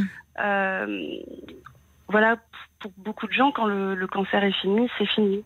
oui Voilà, c'est, c'est- voilà, on retrouve euh, sa forme normale et Mm. puis euh, tout va bien. Mm. Alors que ça met de côté ben, une fatigue énorme, Oui. des douleurs euh, quotidiennes, euh, Oui. Une adaptation d'un, d'un, d'un quotidien, des gestes. euh, Ah oui voilà, et, et tout ça, ben c'est c'est assez invisible. Donc, euh, Mais oui, parce que c'est il y a votre co- il y a votre corps, il y a, il y a des mutilations qui sont faites hein, sur votre corps. Oui, c'est pas rien, c'est ça, ça. aussi. Euh, ça. Et alors aujourd'hui, votre votre petit garçon, donc il a trois ans. Mhm. Comment il va, ce petit? Vous arrivez parce que trois ans, c'est pareil. Ça demande beaucoup d'énergie là aussi, un petit. euh. Oui, c'est vrai. En même temps, les enfants, ils vous ils vous entraînent. Ils, sont dans la vie, eux, hein. ils sont dans le mouvement, ils sont. Ben voilà, c'est ça. Oui. C'est à la fois très fatigant. C'est l'avenir, oui, oui. Mais, voilà, ça porte aussi. Oui, ça porte.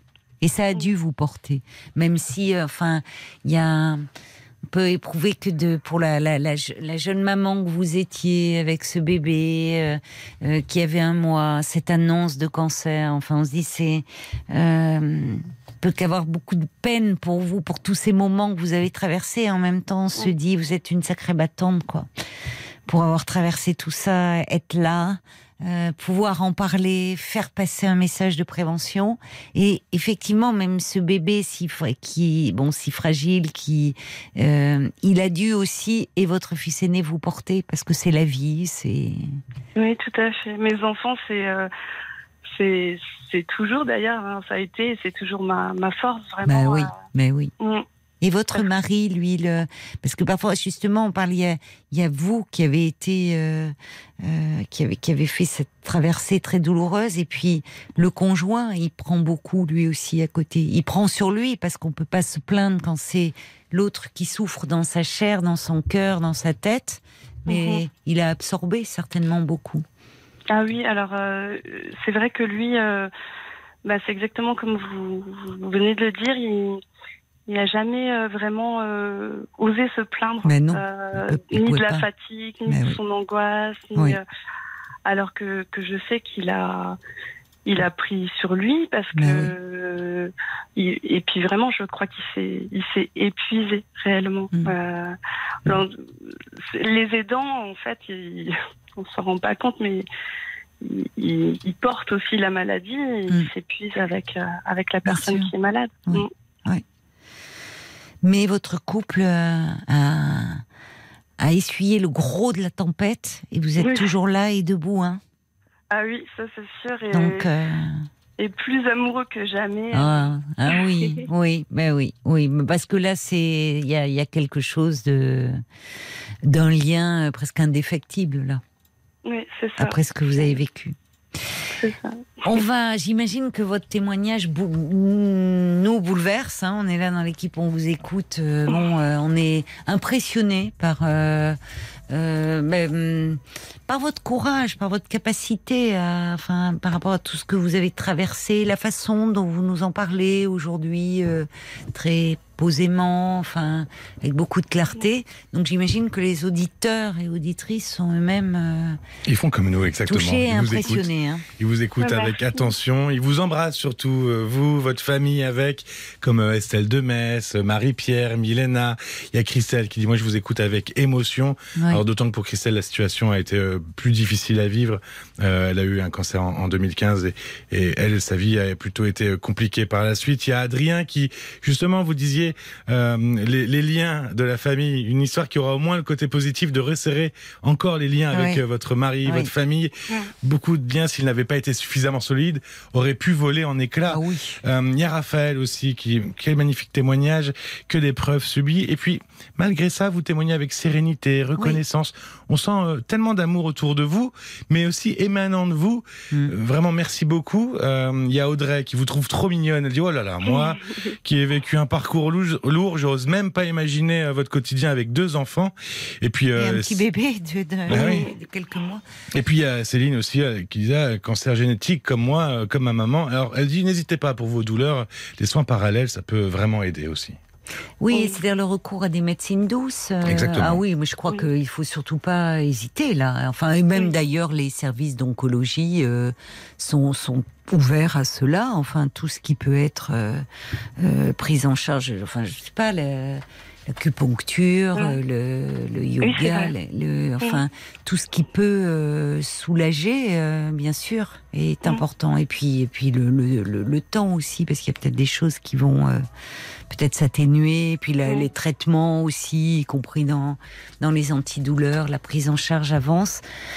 Écoutez, Mathilde, c'est vrai que malgré le- ce que vous avez enduré, euh, c'est, je comprends, certains disent c'est un très beau témoignage, très fort parce qu'il y a beaucoup d'amour qui, euh, ben, l'amour Oui. d'ailleurs et de gratitude qui s'exprime, gratitude envers votre mari, envers votre mère, vos enfants.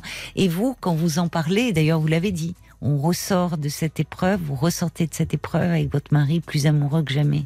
Oui. C'est l'amour qui, qui vous porte aussi. Merci pour vos mots, hein, ça me touche beaucoup.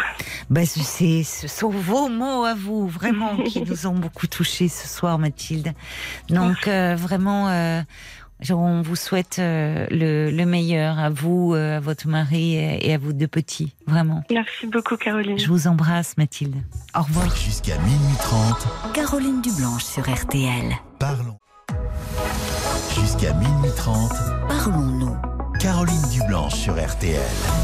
Et on accueille euh, tout de suite euh, Eliane. Bonsoir, Eliane.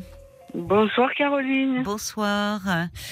Vous voulez me parler de... Alors, c'est votre arrière-petite-fille, c'est ça? Eh oui, eh oui. Arrière- Vous êtes arrière-grand-mère. Bah oui. Voilà, d'une petite fille qui a 4 ans. Oui. Mhm, D'accord. Et, alors? qui, qui- et qui me pas qui j'ose même pas dire les mots c'est pas qu'elle m'inquiète c'est que euh, je la trouve très très très avancée. Mhm, Euh, pour, pour l'école pour euh, les, les trouvailles qu'elle nous fait dehors elle elle emploie des mots que je- bon qu'on n'emploie pas forcément à la maison mais elle, elle, est- elle est vraiment en avance. Oui. Et euh, j'entends déjà parler que sauter, il faudrait sauter une classe, que si, moi ça m'angoisse ça parce que je trouve, j'ai toujours été contre, je sais pas pourquoi. Ah oui? Pourquoi c'est Bon arrivé à vos hein, enfants Moi je ne, pardon, C'est arrivé à vos enfants? Pourquoi vous êtes contre? Euh, pas directement, euh, non non pas directement à mes enfants, mais autour de moi j'ai eu des enfants qui qui qui qui ont sauté une classe et qui ont raté après. Mais deux là, ça serait la maternelle, en fait. Ça serait la Oui, maternelle. Elle est en maternelle, elle est en petite section. ça Alors bien sûr que elle, elle, elle, elle est très en demande. Voilà. Oui, d'apprendre, c'est ça. C'est... Elle veut, elle veut, elle veut lire, elle veut écrire. D'accord. Elle, elle fait plein, plein, plein, plein. Puis en sport, c'est pareil. Euh, elle, elle, elle, a- Oui. elle apprend à la vitesse grand V, quoi. Oui, donc c'est les, euh, c'est les enseignants qui ont évoqué la possibilité de sauter une classe. Ouais, euh, c'est les. Vous savez, dans maternelle, il y a des aides et tout ça, et moi, j'ai discuté un petit peu, et euh, ils m'ont dit que vraiment, elle était, elle, est- elle était en avance, quoi. Oui, eux qui voient beaucoup d'enfants, ils ont constaté Voilà. que votre petite fille. euh, Mais que ça, ça. se statuerait euh, au mois de mai, juin, quoi. C'est ça, c'est pour l'année prochaine. Mais par contre, moi, ce que j'ai noté, c'est que Mhm. quand il- elle est très ouverte, euh, elle, bon, elle va Eliane, pardonnez-moi, vous allez, vous allez me le dire, mais ce sera après les infos, d'accord? Ah, Parce que c'est l'heure euh, problème, du, attends, flash. Eh bien, parfait, alors à tout de suite. Jusqu'à minuit 30, Parlons-nous. Caroline Dublanche sur RTL. C'est la suite de Parlons-nous. Pendant une demi-heure encore, vous pouvez joindre le 09 69 39 10 11 pour me parler ou pour réagir euh, à un témoignage. Mais sans plus attendre, retrouvons Eliane. Eliane, merci d'avoir euh, patienté. Euh, Rebonsoir, donc alors, donc, à vous, tous. Vous aviez une, une arrière-petite-fille qui a 4 ans, euh, Oui. qui est très vive, très, très futée, très désireuse d'apprendre, qui veut lire, qui Oui. veut écrire, au point que même à l'école, euh, ils en ont parlé aux parents en disant que euh, bah, ils ont pourtant l'habitude de voir des enfants, mais que Oui, euh, oui, oui, oui. elle est, elle est particulièrement euh, éveillée, développée. Et, et Ah, donc, il n'y a, pas de- il y a pas de crainte. Mais par contre, il y a un petit, un petit point noir. C'est pour ça que je vous appelle. d'accord. C'est quoi le point noir quand- Quand il arrive du monde euh, chez moi, moi j'adore beaucoup, mais on est très, on est très proches avec papa et maman, hein, qui sont à la maison d'à côté. Donc moi, je, je ne vous dis que ce que je pense. Hein, je, Hmm. c'est, c'est tout à fait euh, mes idées à moi. Hein, c'est Oui. pas, Oui. voilà. Et euh, je trouve que quand il arrive quelqu'un, elle se cache vite, elle veut pas. Elle, euh, alors moi, je lui ai appris, je lui ai dit bisous, t'es pas obligé de faire des bisous à tout le monde. Ça, c'est, tu as raison, tu Oui. c'est pas obligé. Mais bonjour, au revoir, merci, s'il vous plaît, ça, c'est des obligations. Hmm. Et elle continue. Quand il vient quelqu'un, elle se cache, elle, elle part. Alors un beau jour, je, je l'ai attrapée il n'y a pas si longtemps, je crois il y a deux jours, trois jours. Je lui ai dit, écoute, dis-moi un peu pourquoi tu tu ne parles pas aux gens? Tu vois, ce sont des amis de mamie. Regarde, ils, ils sont gentils, ils sont. Mais moi, j'ai peur. Oh là là, j'ai été la connaissant comme je la connais. Hmm. Je dis, mais tu as peur de quoi? Hmm. Eh ben, Qu'il se moque de moi. Ah. Alors moi, ça, ça m'a, Oui. ça m'a, ça m'a euh, un peu Oui, contrarié parce oui. que j'ai dit, je vois pas pourquoi on, on se Alors Qui se moque d'elle? Est-ce que voilà, vous lui avez demandé? Il y a des, il y a Euh, des si enfants, il y a des grandes personnes qui se moquent de toi? Alors elle, ça serait plutôt. L'année dernière, elle a eu un souci. Il y a un, petit garçon qui, qui se faisait plaisir à lui faire des croche-pattes. Et euh, Ah oui, ça. elle, a, elle a eu bon. À l'école, dans la cour de elle- récréation. Ouais. Oui. Et, là, et maintenant, la première des choses qu'elle m'a dit en rentrant de la, de, de- des vacances, là, ça y est, je vais pas dire le nom, mais ça y est, tu sais, il est gentil maintenant, il il m'embête plus, il joue plutôt avec moi. Enfin bon, donc ça Bon, c'est réglé. Ça c'est Mais bien. dans, dans la à la maison, j'ai peur qu'on se moque de moi. Voilà, quand il y a des, des invités ou des gens qui arrivent, des amis qui viennent, euh, voilà, euh, elle parle plus. Et ça revient après, c'est-à-dire. euh, Ah oui, ah oui, oui, c'est ça, ça. ça revient. C'est le temps d'aller se cacher face à des inconnus, de la nouveauté. Oui, mais après, oui, elle revient. oui. Oui. Bon. Vous en avez parlé à ses parents? Oui, si- Est-ce que c'est chez vous par rapport à vos amis Ou elle est un Non, peu ben, impressionnée Ou est-ce qu'elle fait ça tout le temps? Non, non, elle fait ça chez euh, son papy, donc mon fils. C'est pareil, chez, chez son papy, c'est pareil. Quand il y a des gens qu'elle connaît pas, Oui, mais c'est un peu normal Euh, ça. Elle, est- elle est, elle est pas à son aise. Mais moi, ce qui m'inquiète, c'est pourquoi, pourquoi elle se met dans l'idée qu'on peut, qu'on peut se moquer d'elle? Je comprends pas bien. Bah, c'est ça, il faut lui demander, en fait, puisqu'elle est, c'est une petite fille qui s'exprime très bien, si Ah elle oui, vous le ah redit, oui. c'est dire, euh, bah, lui dire, mais ma chérie, il y a quelqu'un qui se moque de toi, il y a des, un, un- un petit, des petits copains, des petites copines à l'école ou des grandes personnes? Faut lui poser la question, en fait. Ben, alors, le- les petits copains, ben, ça y est, cette année, justement, elle a fait des progrès énormes parce qu'elle joue beaucoup seule. Hein, je dois vous dire, moi, quand je l'ai à la maison, et je l'ai souvent, puisque papa et maman travaillent, j'ai un grand jardin, on est à la montagne, hein, j'ai Oui, un, grand, oui. un, un grand jardin. Alors, elle fait ses récoltes de bâtons, elle construit des maisons, elle C'est fait... bien, hein, Elle là, seule, seule, Elle a seule. beaucoup d'imagination, elle est créative, oui, oui. Elle joue dehors, euh, donc. Ah, elle vit dehors Oui, Oui, oui, Puis très sportive, elle ski, elle fait du ski de fond, du ski de piste, elle, elle a appris à nager, elle, elle était, voilà, euh, vraiment il n'y a pas de quoi se, se moquer d'elle, quoi. C'est pour ça. Je... Non, mais il faut, il faut pas. Elle vous l'a dit une fois ou elle le répète? Ça Oh, elle le répète, hein. Bon, Ouais. alors, il faut faire attention. Qu'est-ce qu'elle veut dire derrière? Voyez, derrière euh, cela. Ouais. Vous en avez parlé à ses parents? Oui, oui, oui, oui, oui. Qu'est-ce qu'ils Ben, en disent ben, ma petite fille, elle me dit que euh, elle part au fond de sa, du couloir de sa chambre et elle reste tant que elle, elle, elle, elle revient pas, quoi. Elle vient pas pour voir si. Oui, euh, ça d'accord, quand il y a des personnes qu'elle ne connaît pas. Mais est-ce que par rapport, euh, j'ai peur qu'on se moque de moi? Est-ce qu'ils lui ont demandé ou est-ce qu'elle a demandé à l'école si on se moque d'elle ou pas? Ah ben la maman, c'est l'année dernière qu'elle avait fait ça. Cette année, bon c'est un peu nouveau. Hein. Cette année, on vient de rentrer. Donc euh, si Non, ça continue, mais ma question on... est voilà, c'est autour de puisque vous, ce qui vous inquiète, c'est pas tant qu'elle se cache, c'est cette sa réflexion. euh, j'ai peur qu'on se moque de moi.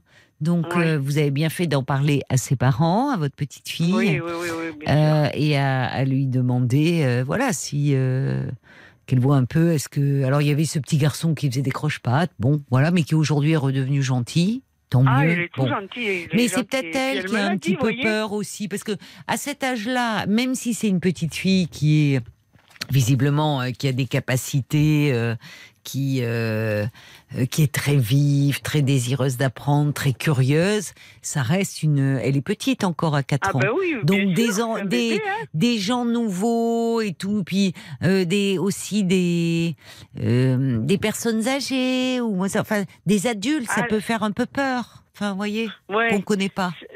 Ça, je reconnais, mais ça, je reconnais que, oui, euh, j'ai certaines amies qui viennent, alors là, là, elles partent vite, hein, quand elles les voient arriver. Oui, c'est ça, ça peut, vous voyez, enfin, c'est intimidant. Mais ça montre que justement, euh, elle, a, elle est dans ce rapport à l'enfance. Il y a des enfants, euh, euh, c'est plus problématique. À la limite, ils n'ont pas conscience, ils parlent à des, aux adultes comme si euh, c'était des enfants de leur âge, comme des copains de leur Oui. âge. Et votre Oui, petite fille, elle a une réaction d'enfant. À la limite, quand on est un enfant, les adultes et les adultes qu'on connaît pas, c'est un peu intimidant. Ouais. D'un autre côté, on n'a pas le souci qu'elles partent avec quelqu'un sans. Oui, sans- enfin ça, ben, Voilà. tant mieux, j'espère. Mais enfin, vous savez, oui, enfin bon. Oui, Heureusement, oui, il y en a pas. Vous savez, les ceux qui veulent rapter les enfants, ils ont toujours de bons. euh, Oh là, malheureusement, euh, quelle leur perversité les pousse à trouver toujours de, bons arguments. Mais bon, on Ouais. est- euh, mais je suis d'accord avec vous. C'est pas plus mal que d'avoir une enfant qui est trop, enfin, Qui parle euh, avec voyez, tout le monde. euh, qui ouais, parle ouais, avec ouais, tout le monde, qui suit tout le monde, comme peuvent le faire les. Mais quand on a 4 ans, les- le monde adulte, l'univers adulte, euh, ça peut être aussi, c'est l'inconnu quand même. Ça fait un peu Ah peur bah les oui. adultes qu'on connaît pas, et on peut devenir tout d'un coup timide. Combien d'enfants ont entendu euh, T'as perdu ta langue, tu l'as donnée au chat. Oui, enfin, vous voyez, vrai. on disait ça à mon époque. Bon, de se cacher oui, quand on croisait. Enfin, moi, je me souviens de ça. On disait, t'as Oui. perdu ta langue? Bon, vous voyez, je l'ai Oui, retrouvé nous- depuis. Hein. Ouais, ouais. Le chat me l'a pas Mais mangé, moi- mais bon. Euh, Là, ça me revient, une, une chose me revient aussi, c'est qu'elle a horreur de pas réussir. Oui. Vous voyez?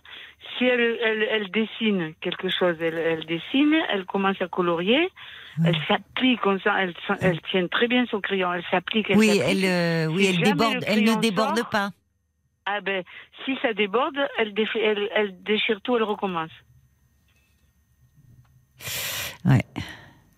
Oui, elle est très perfectionniste déjà. Voilà. Bon. Alors moi, je me Ça c'est un peu embêtant si- parce que effectivement c'est, elle veut bien faire, elle Ouais. veut donc euh, bon certainement qu'on la valorise faire. beaucoup et elle veut tout faire et des choses Ah ouais, que ouais. parfois il faut lui dire, tu sais, euh, tu fais déjà beaucoup de choses, euh, tu pourras le faire aussi quand tu seras un peu plus grande. Tout est tout est compliqué avant d'être facile. Hein.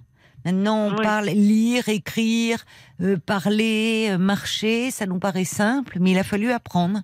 Il faut lui oui. dire, dire, tu sais, Oui, euh, quand tu étais un bébé, tu savais pas marcher, tu savais pas manger toute seule. Maintenant, tu y arrives. Euh, voyez, Ah montrer tous les progrès qu'elle fait et peut-être ne Ah bah. pas en attendre trop et voilà. Bon. Mais à Non, côté non, de ça, c'est une moi, petite fille qui va bien par ailleurs, donc. euh, Ah, Ouais, Paul me mais- fait signe qu'il y a des réactions qui sont arrivées pour vous, peut-être de parents, grands-parents Ah. et arrière-grands-parents. Alors, pas jusque-là pour le moment, euh, vu le témoignage d'Annie, mais elle parle de ses deux enfants et d'elle-même qui ont tous sauté une classe à la demande des enseignants. Hmm. Et elle dit, euh, Ah. mes parents étaient contre le fait que je saute une classe.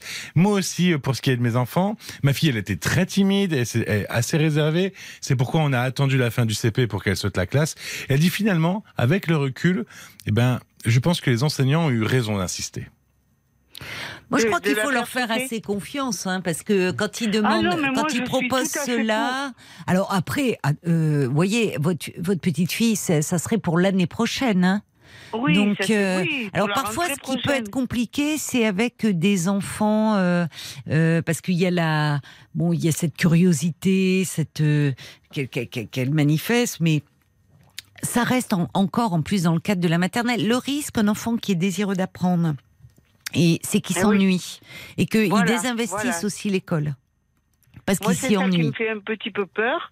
Et puis, euh, le, le, le, le fait aussi que, euh, ben justement, si elle dit euh, j'ai peur qu'on se moque de moi, c'est, Oui, mais les ne- enfants, c'est terrible. Hein, si Oui, jamais. Oui, mais Eliane, Eliane, attention, parce qu'il ne faut pas enfermer dans. euh, là, c'est vous, c'est votre peur à vous maintenant dont vous me parlez. Ça, se pourrait bien. C'est votre peur. Voyez, elle vous dit, il faut aussi parfois remettre les propos d'enfants dans un contexte. Bon, euh, c'est un enfant qui sait j'ai peur qu'on se moque de moi. Oui, il faut demander, dire et. euh, euh, bah, Est-ce qu'on s'est déjà moqué de toi et autres? Bon, alors après, c'est à hauteur d'enfant, il se passe déjà des choses. Hein. C'est dur la collectivité pour les enfants. Ah L'école oui. maternelle, les enfants sont pas tendres. Et effectivement, il y en a qui se moquent, et il y en a qui font des croche-pieds, il y en a. Mais aussi, il faut vous dire que votre petite fille, euh, euh, visiblement, de ce que renvoient les enseignants, c'est pas une petite qui est à part, qui a pas de copains, qui qui reste dans la cour, Ah non, bon, et Non, qui joue avec Elle est seule personne. à la maison, mais Oui, elle est seule à la maison. Mais à l'école, Ouais, ouais, elle a ouais. des copains. Bon, Oui, oui, donc oui. vous voyez, c'est pas, il y a pas de, de on- on- les enseignants n'ont pas relevé de choses qui pourraient être préoccupantes. Et puis votre petite fille, faites-lui confiance, futée comme elle est. À un moment, euh, si on se moque d'elle, elle trouvera aussi euh, certainement, comme en plus, elle manie très bien le langage et certainement beaucoup mieux que certains enfants de ses petits Ah ben camarades là, du nous, même âge. Elle trouvera de quoi leur répondre. C'est aussi ça qu'on Mm. peut développer, vous voyez, chez un enfant. Parce que des gens qui, euh, euh, des enfants qui seront pas gentils, elle en rencontrera sur sa route. Bon, oui, oui, oui, oui, oui. Mais aussi, et c'est une petite futée, donc elle peut aussi développer euh, des armes pour se défendre. Donc là, moi, j'entends surtout vos peurs à vous, au fond. Par cette petite Ben, qui est tellement mignonne tellement- et bon, voilà, et si Voilà. vive et, et qui est très. Problème dans notre famille, des gros soucis, des gros, des pertes, des, des pertes tragiques, des euh, que bon, elle, elle est arrivée là, c'est le soleil C'est dans votre la rayon hein. de soleil, oui, bah oui, bah c'est bien. Alors profitez de cela parce que c'est vrai qu'elle elle a l'air, euh, ça a l'air d'être une petite fille absolument charmante et délicieuse, et en plus très curieuse, qui, qui parle bien, qui a envie d'apprendre. Donc euh, profitez vraiment de votre petit rayon de soleil. Et voilà, vous projetez pas trop de, de peur. Vous voyez, elle a certainement les ressources pour y faire face à tout ça, votre petite. Ben, c'est, je vous remercie beaucoup, Caroline. Mais c'est moi. Ça fait un moment que je voulais vous téléphoner, mais ah, je dis quand même, c'est pas dramatique. Et puis là, ce soir, en plus, avec les actualités, j'avais presque honte de téléphoner pour un Non, vous problème. avez, mais vous avez, non, non, ben, il faut pas. euh, je comprends vos scrupules. L'actualité est tragique. Effectivement, affreux, hein, nous ce percute. voit, Oui, ce qu'on c'est entend, épouvantable. Mais pour autant, ben, on est tous pris dans nos vies, dans nos difficultés. Dans... Et puis sinon, ben alors, qu'est-ce que je fais moi? Je reste chez Eh oui. moi, je regarde les chaînes d'infos en continu et plus personne m'appelle. Ouais, je- vous Bah me mettez au chômage technique. de vous mener chez un Eh, psychologue. eh ben, c'est moi qui devrais aller. Je vais être licenciement économique. Il n'y a plus personne qui appelle. Parlons-nous. Alors après, c'est moi qui vais aller consulter à nouveau le psy. hein. Donc heureusement que vous êtes là et que vous appelez, même si Ah ben l'actualité, voilà. Effectivement, elle est terrible. Je sais pas, je suppose que vous vous rappellerez pas, mais vous aviez, vous aviez bien, euh, vous étiez bien amusé parce que c'était pour la, la Covid et qui venait de nous mettre une limite d'âge pour pour sortir, vous savez. Ah vous oui. Vous vous rappelez pas Oui. que j'avais j'avais poussé mon, petit cri de de, de Ah de oui, je me souviens qu'on avait, oui, oui, dire. C'est vrai que vous étiez, oui, Ils oui. avaient mis le- on en a tellement parlé. 70 ans. Oui, Voilà. oui, oui. Eh ben, vous voyez, euh, telle arrière-grand-mère, telle petite fille, vous avez du répondant. ne vous faites pas de soucis pour cette petite. Je vous embrasse. faire alors Je vous embrasse, ma chère Ali- Eliane. Allez, Caroline, bonne continuation et surtout à Violaine et, et Paul, ils sont super tous les tous. tous. Ah oui, c'est vrai, c'est vrai. Je vous écoute tous les soirs, moi. Eh ben, dans mon merci. Et vous avez très bien fait d'appeler. Merci, Je vous Caroline. embrasse, Eliane. Bonne nuit. Au revoir. Jusqu'à minuit 30, Caroline Dublanche sur RTL. parlons. Santa sur RTL, popcorn salé. Jusqu'à minuit 30, Parlons-nous. Caroline Dublanche sur RTL.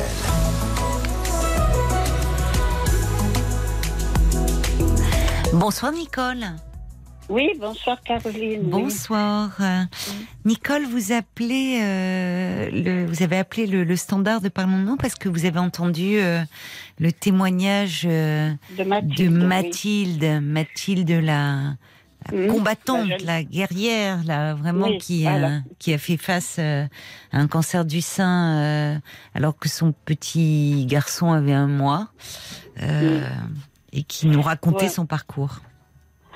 Alors, moi, ce que je voulais dire, c'est qu'il faut surtout pas passer la date pour passer la mammographie.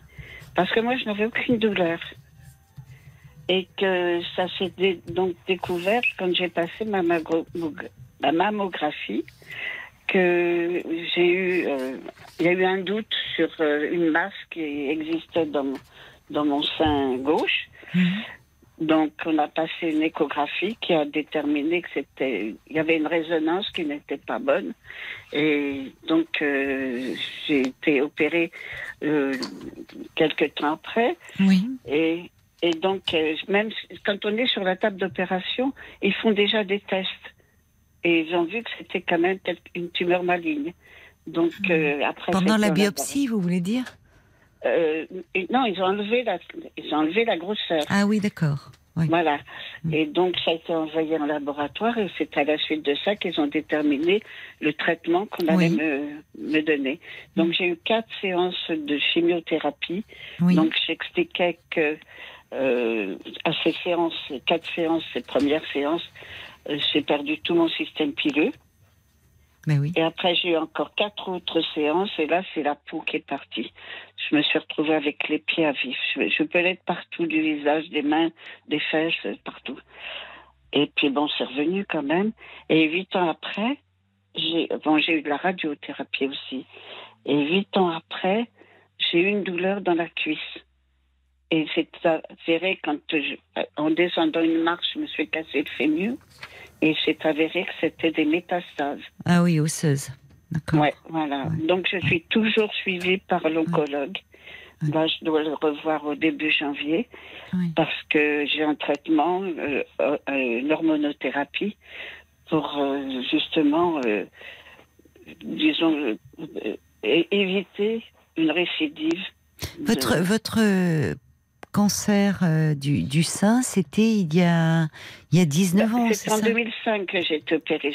Ça s'est prouvé. Donc vous aviez quel âge? Vous avez une petite soixantaine Ça- enfin. Euh, C'est-à-dire que euh, que 2005, l'opération, c'est l'année de mes 60 ans. Né de 60 ans. D'accord. Bah oui, ça s'oublie pas évidemment. Ouais. Donc, Et donc bah oui, là, vous faites une récidive Non, je- enfin, c'est-à-dire que Non. euh, la récidive, c'est des, des métastases, mais compte Oui. tenu de ces métastases, mon collègue me. Je vous entends me- plus. Je vous entends plus, Nicole. Parlez bien, Ah. bien dans le téléphone. Oui, donc l'oncologue me suit toujours D'accord. à cause de ces métastases. Bien sûr. Éventuellement, il pense que ça pourrait revenir. Donc, je le vois tous les six mois. D'accord, oui. Donc vous avez été soigné. Là, c'est plus un contrôle. euh, L'avantage, c'est que effectivement, c'est les, les, enfin. euh, Mathilde était une très jeune femme, elle avait 38 ans quand elle a eu ce Oui, elle cancer. était Ça- toute jeune. plus oui. on avance en âge, plus il y a, au moins les, les cellules se multiplient moins rapidement aussi. Puis il y a, il y a différentes formes de cancer. Mathilde, c'était génétique. Oui. bon. Ah ben moi, je pense que ça peut l'être aussi parce que. Mon père a eu un cancer, j'ai mes frères Oui. qui ont eu des cancers, ma mère avait un myélome, un cousin qui est oh là. décédé d'un cancer. Non, non, on est une famille avec des cellules quand même Ben cancéreuses. Voilà, Enfin, donc je pense que ça peut cellules, être euh, génétique aussi. Oui. Alors vous vouliez alerter, euh, enfin là aussi, euh, euh, Ah dans ben, ce oui. mois d'octobre rose sur la nécessité de la prévention, parce que Mathilde nous disait, elle avait raison, de déconstruire les idées reçues en disant ça ne fait pas mal, une tumeur euh, cancéreuse, ça fait, ça, ça ne fait, euh, c'est pas douloureux. Si c'est douloureux, c'est pas un cancer. Or elle, la, la tumeur qu'elle avait au sein était douloureuse. justement. C'était pas Oui, du ce qui est le plus douloureux. commun, je dirais. Oui. Vous, c'était pas Oui. douloureux, ce qui est le plus commun. Euh, mais le- dans le cas de Mathilde, euh, en fait, c'était douloureux et c'est vrai qu'on entend toujours dire, oh ben le cancer, c'est c'est pas douloureux. Le problème, c'est qu'elle allaitait son enfant, son bébé. Hmm. Et peut-être que ça, ça va provoquer des douleurs C'est aussi. possible. Oui, c'est Hein, possible. Voilà. Mm.